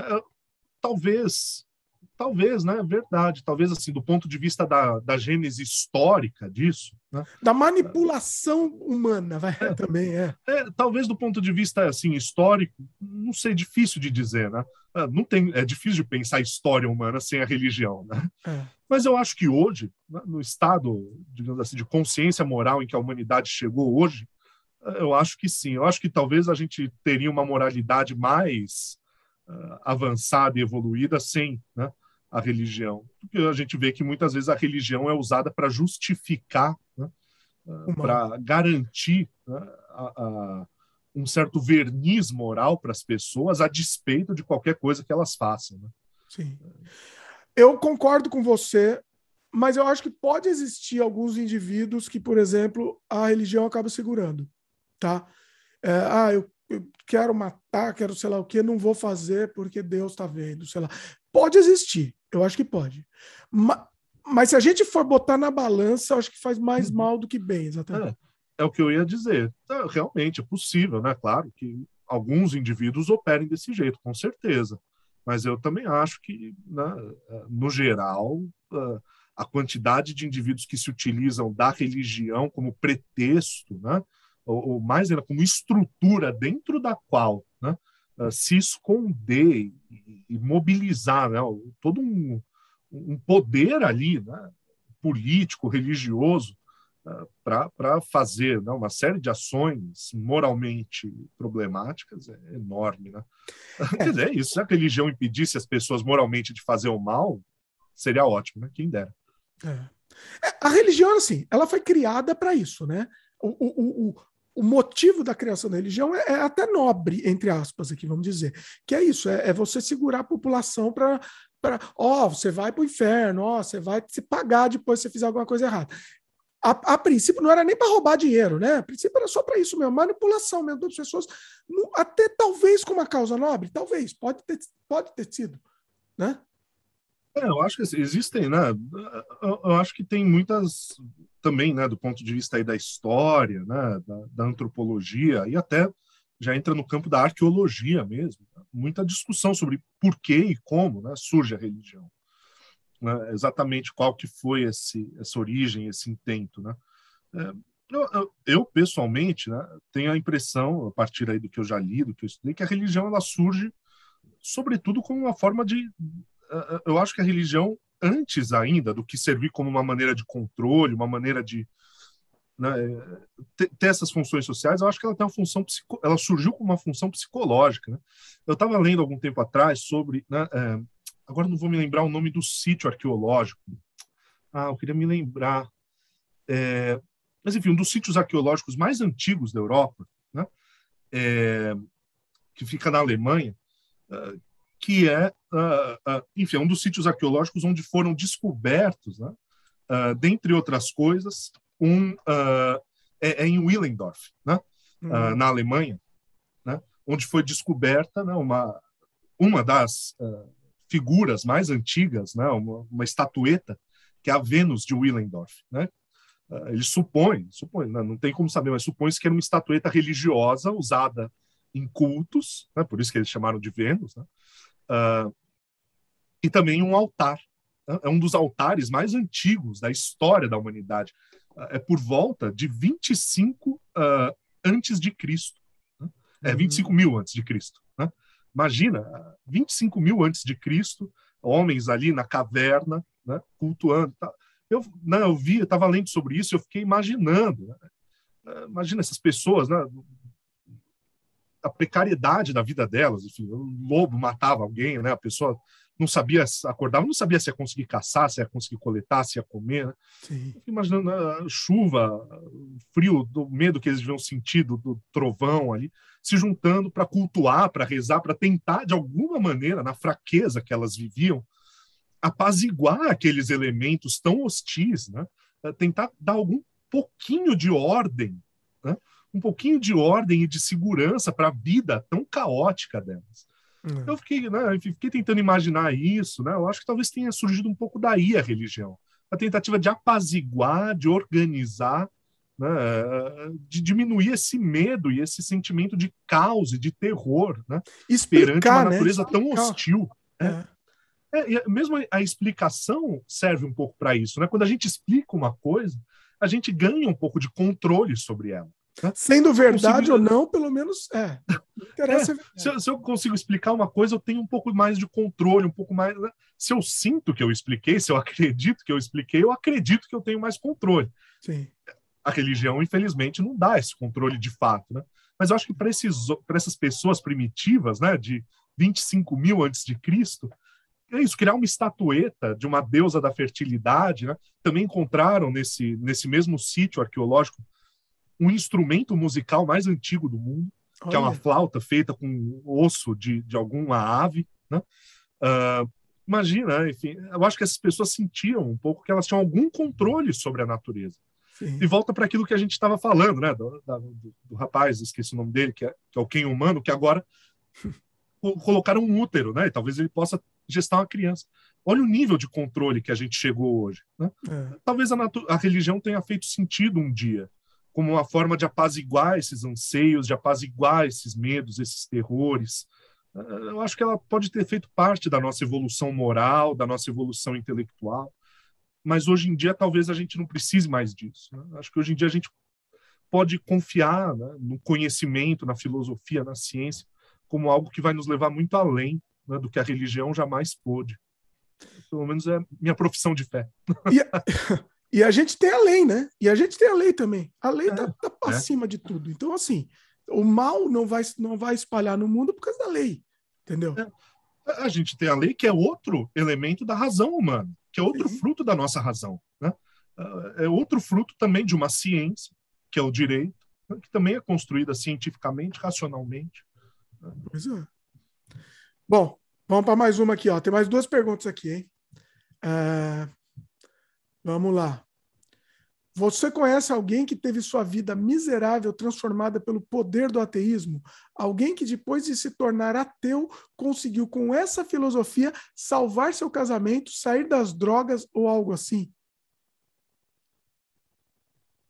Realmente, acho que pessoalmente não, mas isso é um acaso. Não, por acaso e... não conheço, com certeza tem. É, o que ele o que ele está alegando aqui é que, que a religião faz isso. Salva o casamento, como, né? Que salva. Primeiro tem que é. perguntar como salva o casamento, né? Porque você sabe, né? Tem umas histórias, eu não vou contar, tem uma história horrorosa aqui. Eu posso te contar em off depois. Eu não, não vou contar essa história, porque é uma. É, e é real. Expor. Parece uma lenda urbana, mas é real. É Aconteceu real. comigo. Eu não, vou, não posso contar. Proibido. Mas não tem nada a ver com casamento, tá? Não tem, não tem a ver com o casamento, mas tem a ver com, com a hipocrisia. É, sair das drogas, eu acho que sim, acho que faz sair das drogas, né? Você vai com uma. uma lava o cérebro lá, mas vai, sai das drogas, pelo menos. Né? Uhum. Mas. É, eu não sei, é. Mas na verdade, o ateísmo não é feito para a pessoa sair ou, ou então é. ou não do negócio. É simplesmente uma não crença. Exatamente, não é, não é para isso que serve, né? É, é. De fato, não, não, é, não é disso que se trata.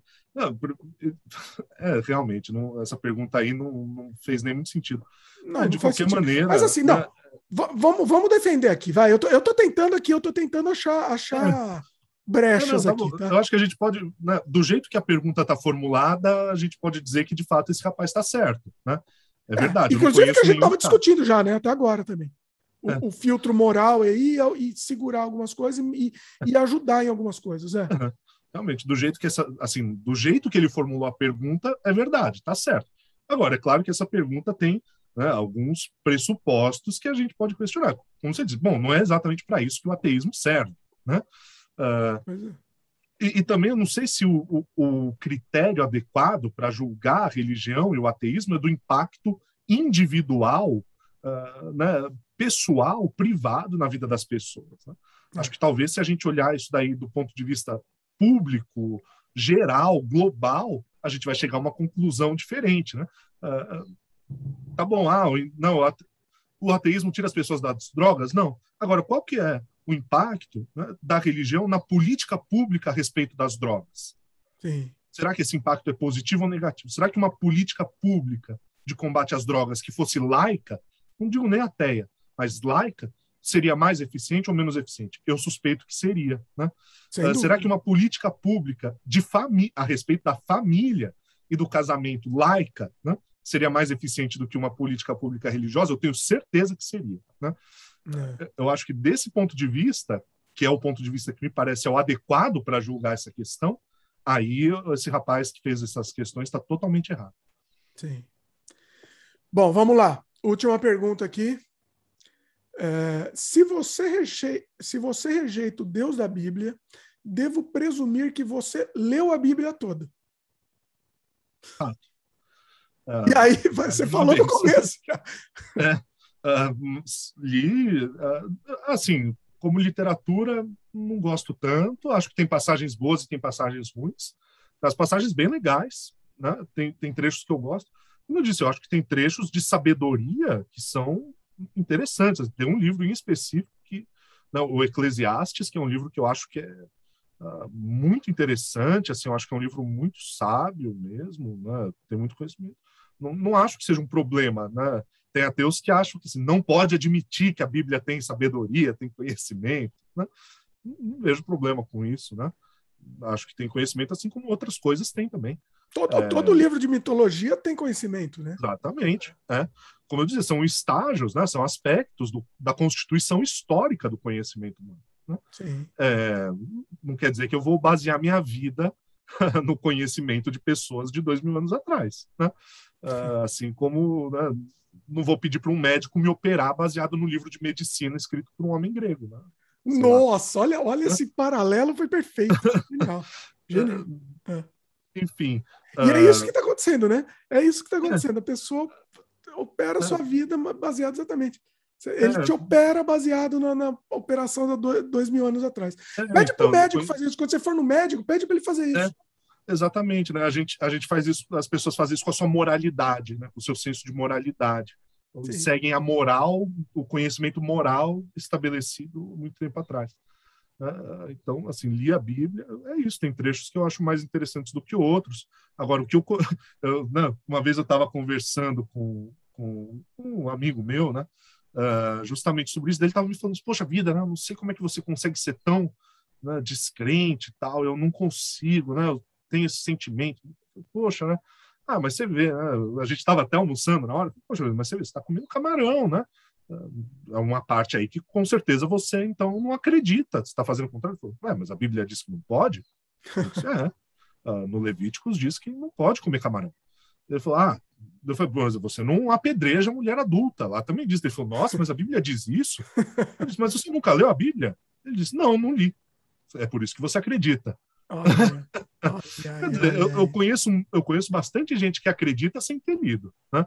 Então, e, acho que ó, essa objeção que ele opôs não, não serve. Eu acho que a maioria não leu, viu? Eu acho que a maioria é. não leu. É, muita gente que acredita não lê. É, Sabe o então... que eu fico impressionado? Nossa, o nosso programa tá gigante, né? Vou ter, vou ter que chamar aqui tá. de novo, Guilherme. Você vai ter que participar de novo. Por mim vai ser um prazer muito grande, viu, Dimitri? Com Eu certeza. sempre à disposição. Mas sabe o que eu acho impressionante? Como a pessoa consegue, um Silas Malafaia, por exemplo, ele consegue subir no palco lá uhum. e ficar falando por horas, horas, horas, horas, e bonito, ele fala bonito, né? Com, com, uhum. com entonação bonita, sobre o nada com convicção é. sobre o nada. Não... E, e, ele fala horas e horas, aí você vai ver o que ele falou. Ele falou sobre o nada. Zero não... conteúdo, né? É um gênio. Não, para mim é, é um gênio. É. O, que, o que me impressiona muito de, desse cara em específico, assim, né? De, eu tô, ele é meu exemplo, tô, tô, dando exemplo, mas é. pode ampliar aí para todo mundo. Mas desse cara em específico, assim, sempre que eu ouço ele, eu vejo um vídeo dele e tal, o que me impressiona em específico assim, é como é que um cara que consegue dizer que ele fala em nome né, de um Deus de amor é um cara com tanto ódio. Né? Ele tem muito. Toda vez que eu ouço esse cara falando, ele, você, não, a gente ouve a, a, emoção, vê a emoção no, na voz, no é um cara que tem tanto ódio, né? Que fala com tanto ódio da, dos outros, das coisas, das pessoas, das situações. E, e o cara consegue falar né, em nome uh, de, um, de um Deus que é de amor, né? É, nossa, isso para mim, uh, me, eu acho que é uma coisa que me deixa tão injuriado, né? É, como é que pode, assim, é, é, isso que amor é esse, né? É, é, ainda bem que esse cara não me ama, né? Então, ainda bem que ele te odeia. É, será que graças a Deus, vai... graças a Deus. será que me odiando esse cara vai gostar de mim? Então, não sei, né? Trocou a polaridade na cabeça dele. Dessas, Você falou dele, né? Eu, eu tenho, sabe que um dos vídeos que me faz mais sucesso aqui do meu canal quando eu fazia vídeo mais curto, né? Uhum. Era um que a gente, eu falava assim, os segredos da Igreja Universal. E eu, uhum. eu, eu toquei no, no, no, ponto da voz. Todos, uhum. não sei se você reparou, se todos os pastores lá da Igreja Universal falam assim, meu irmão, meu amigo, agora é a hora, agora vamos todo mundo. E todos falam exatamente com o mesmo tom. Por quê? Para você não se, não se apegar a ele.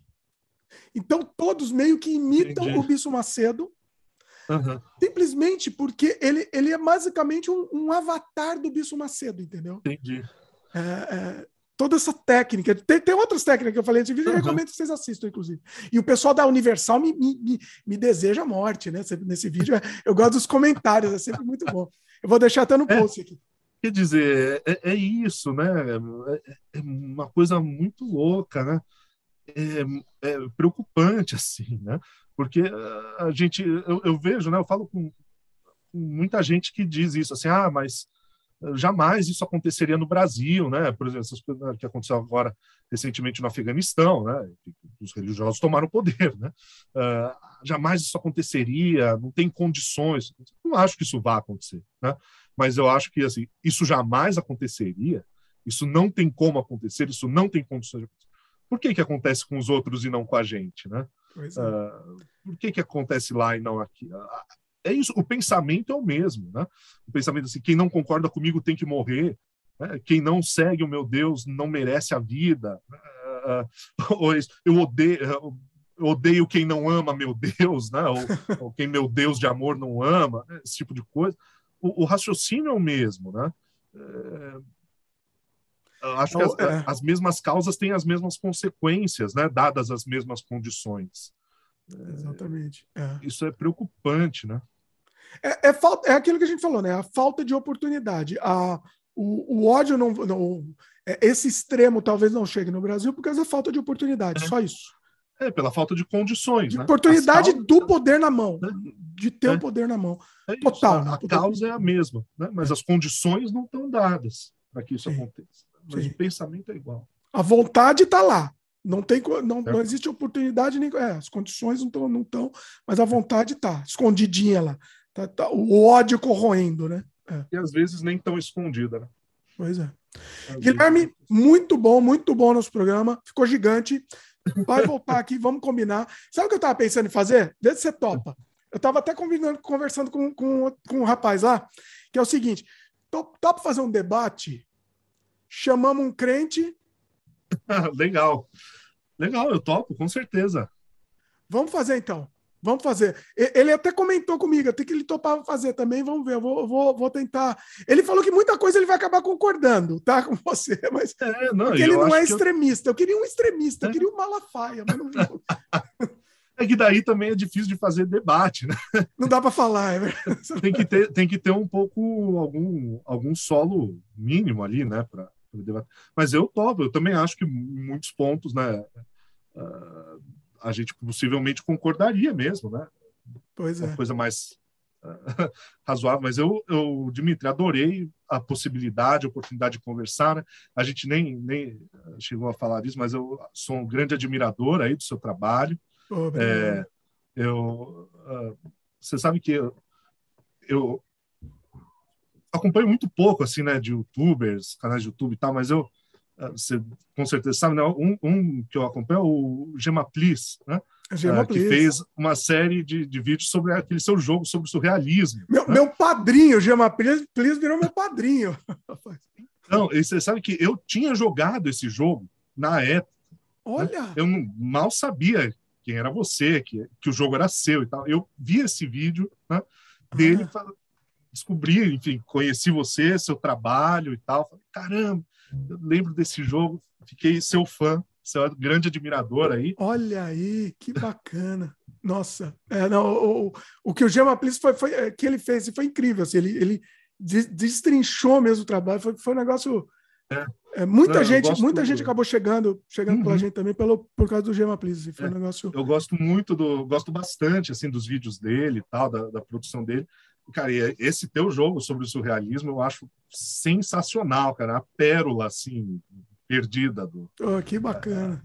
É, eu acho fantástico, porque é, é, é, eu acho muito interessante como você conseguir equilibrar didatismo com jogabilidade. Não fica um jogo didático, tipo, né, é. escolar, uma coisa, né?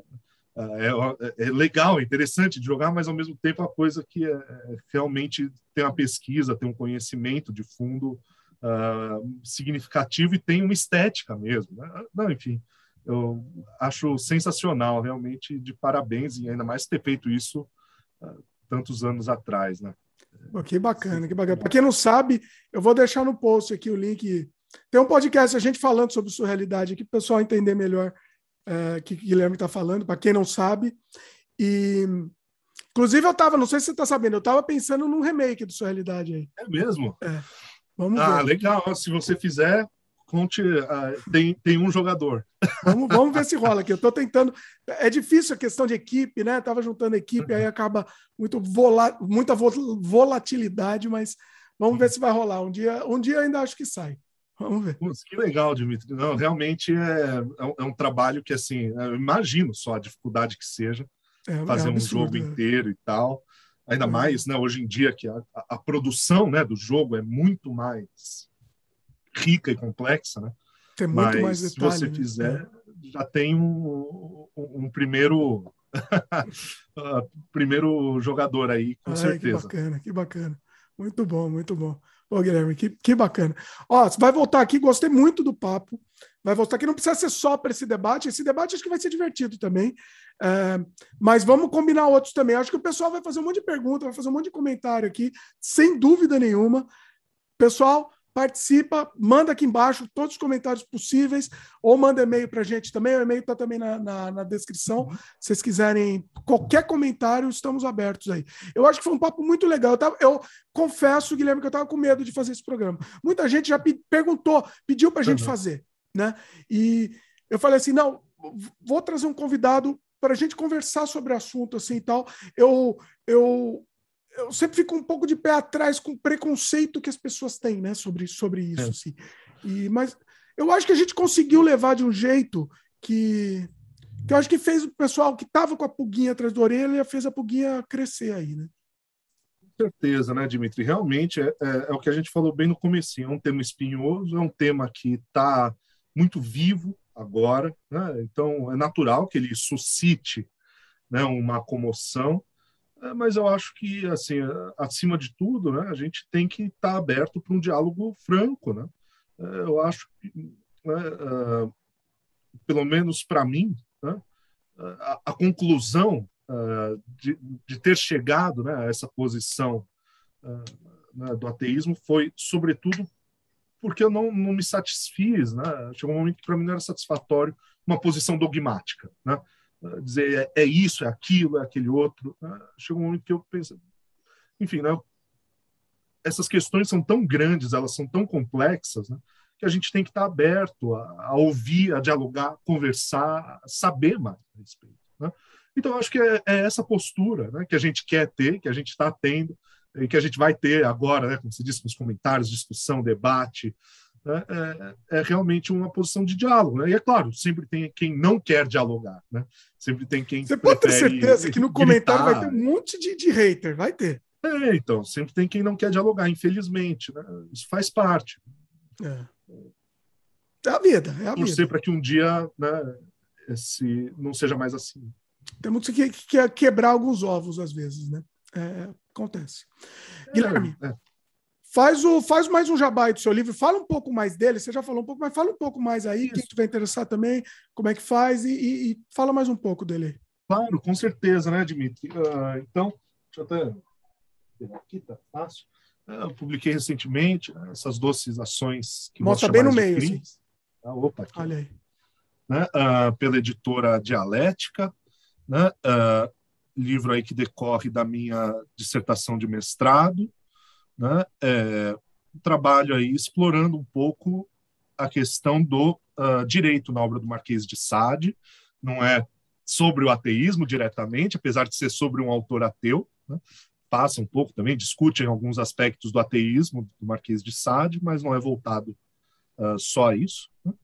Uh, então, é, é, é, isso, sintetiza, né, discute, divulga um pouco algumas, alguns dos debates, algumas das discussões que eu fiz durante esses anos de pesquisa de mestrado que eu desenvolvi aqui na Faculdade de Direito da USP. Né?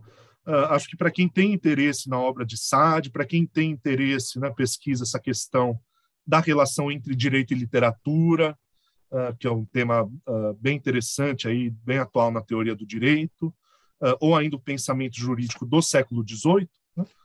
uma obra, enfim, acho que pode interessar. Né? é, esperando acabar de vez né, essa situação da pandemia, uh, restabelecermos as atividades acadêmicas, né, porque isso é uma coisa que ainda não voltou, para planejar um evento de lançamento aqui em São Paulo.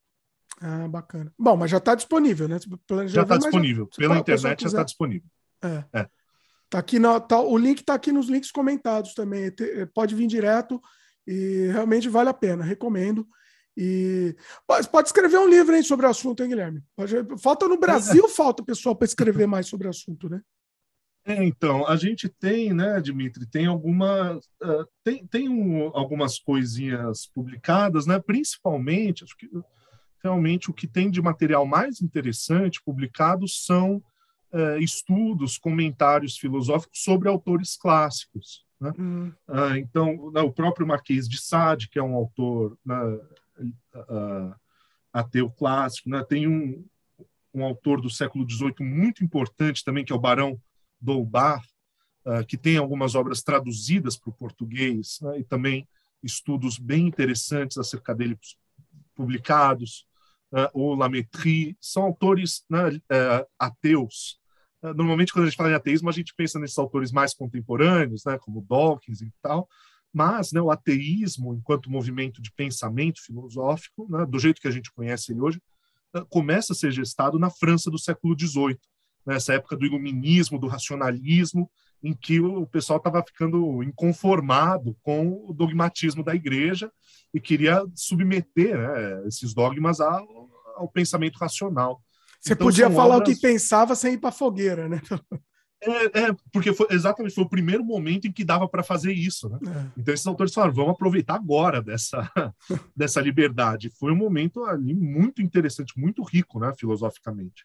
Uh, então são autores que para quem tem interesse em conhecer, né, o ateísmo, uh, eu pessoalmente gosto mais do que esses autores contemporâneos, porque eu acho que é um pensamento mais vivo. Né?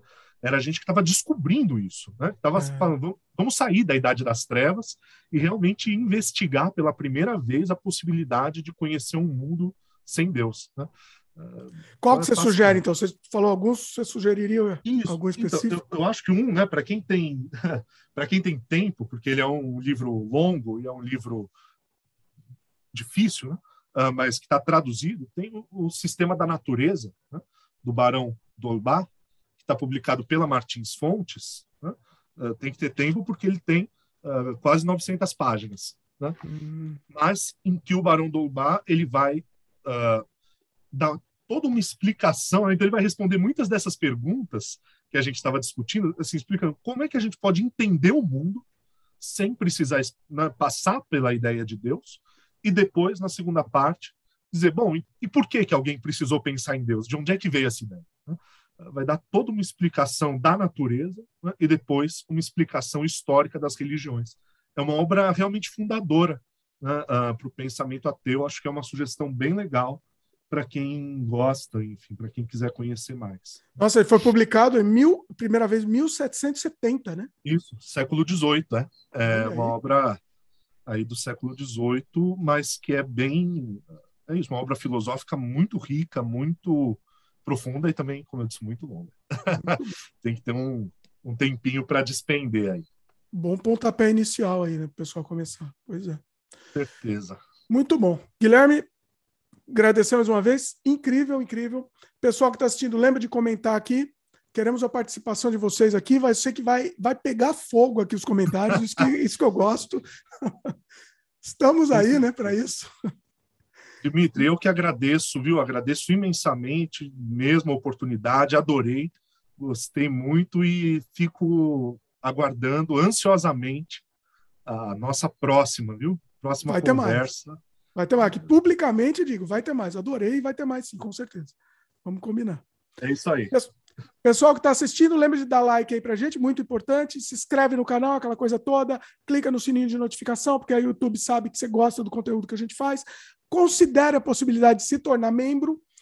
Valeu, pessoal. Tá participando, todo mundo participando aqui. Terminou de assistir? Quem está ouvindo só no feed, quem está só ouvindo no Spotify, Amazon e tal, vai para o YouTube lá comentar lá embaixo também. Que, que vamos, vamos fazer uma tribuna aqui com, é, falando sobre o assunto, que acho que vai ser bem interessante. Beleza? Valeu, pessoal, e até a próxima.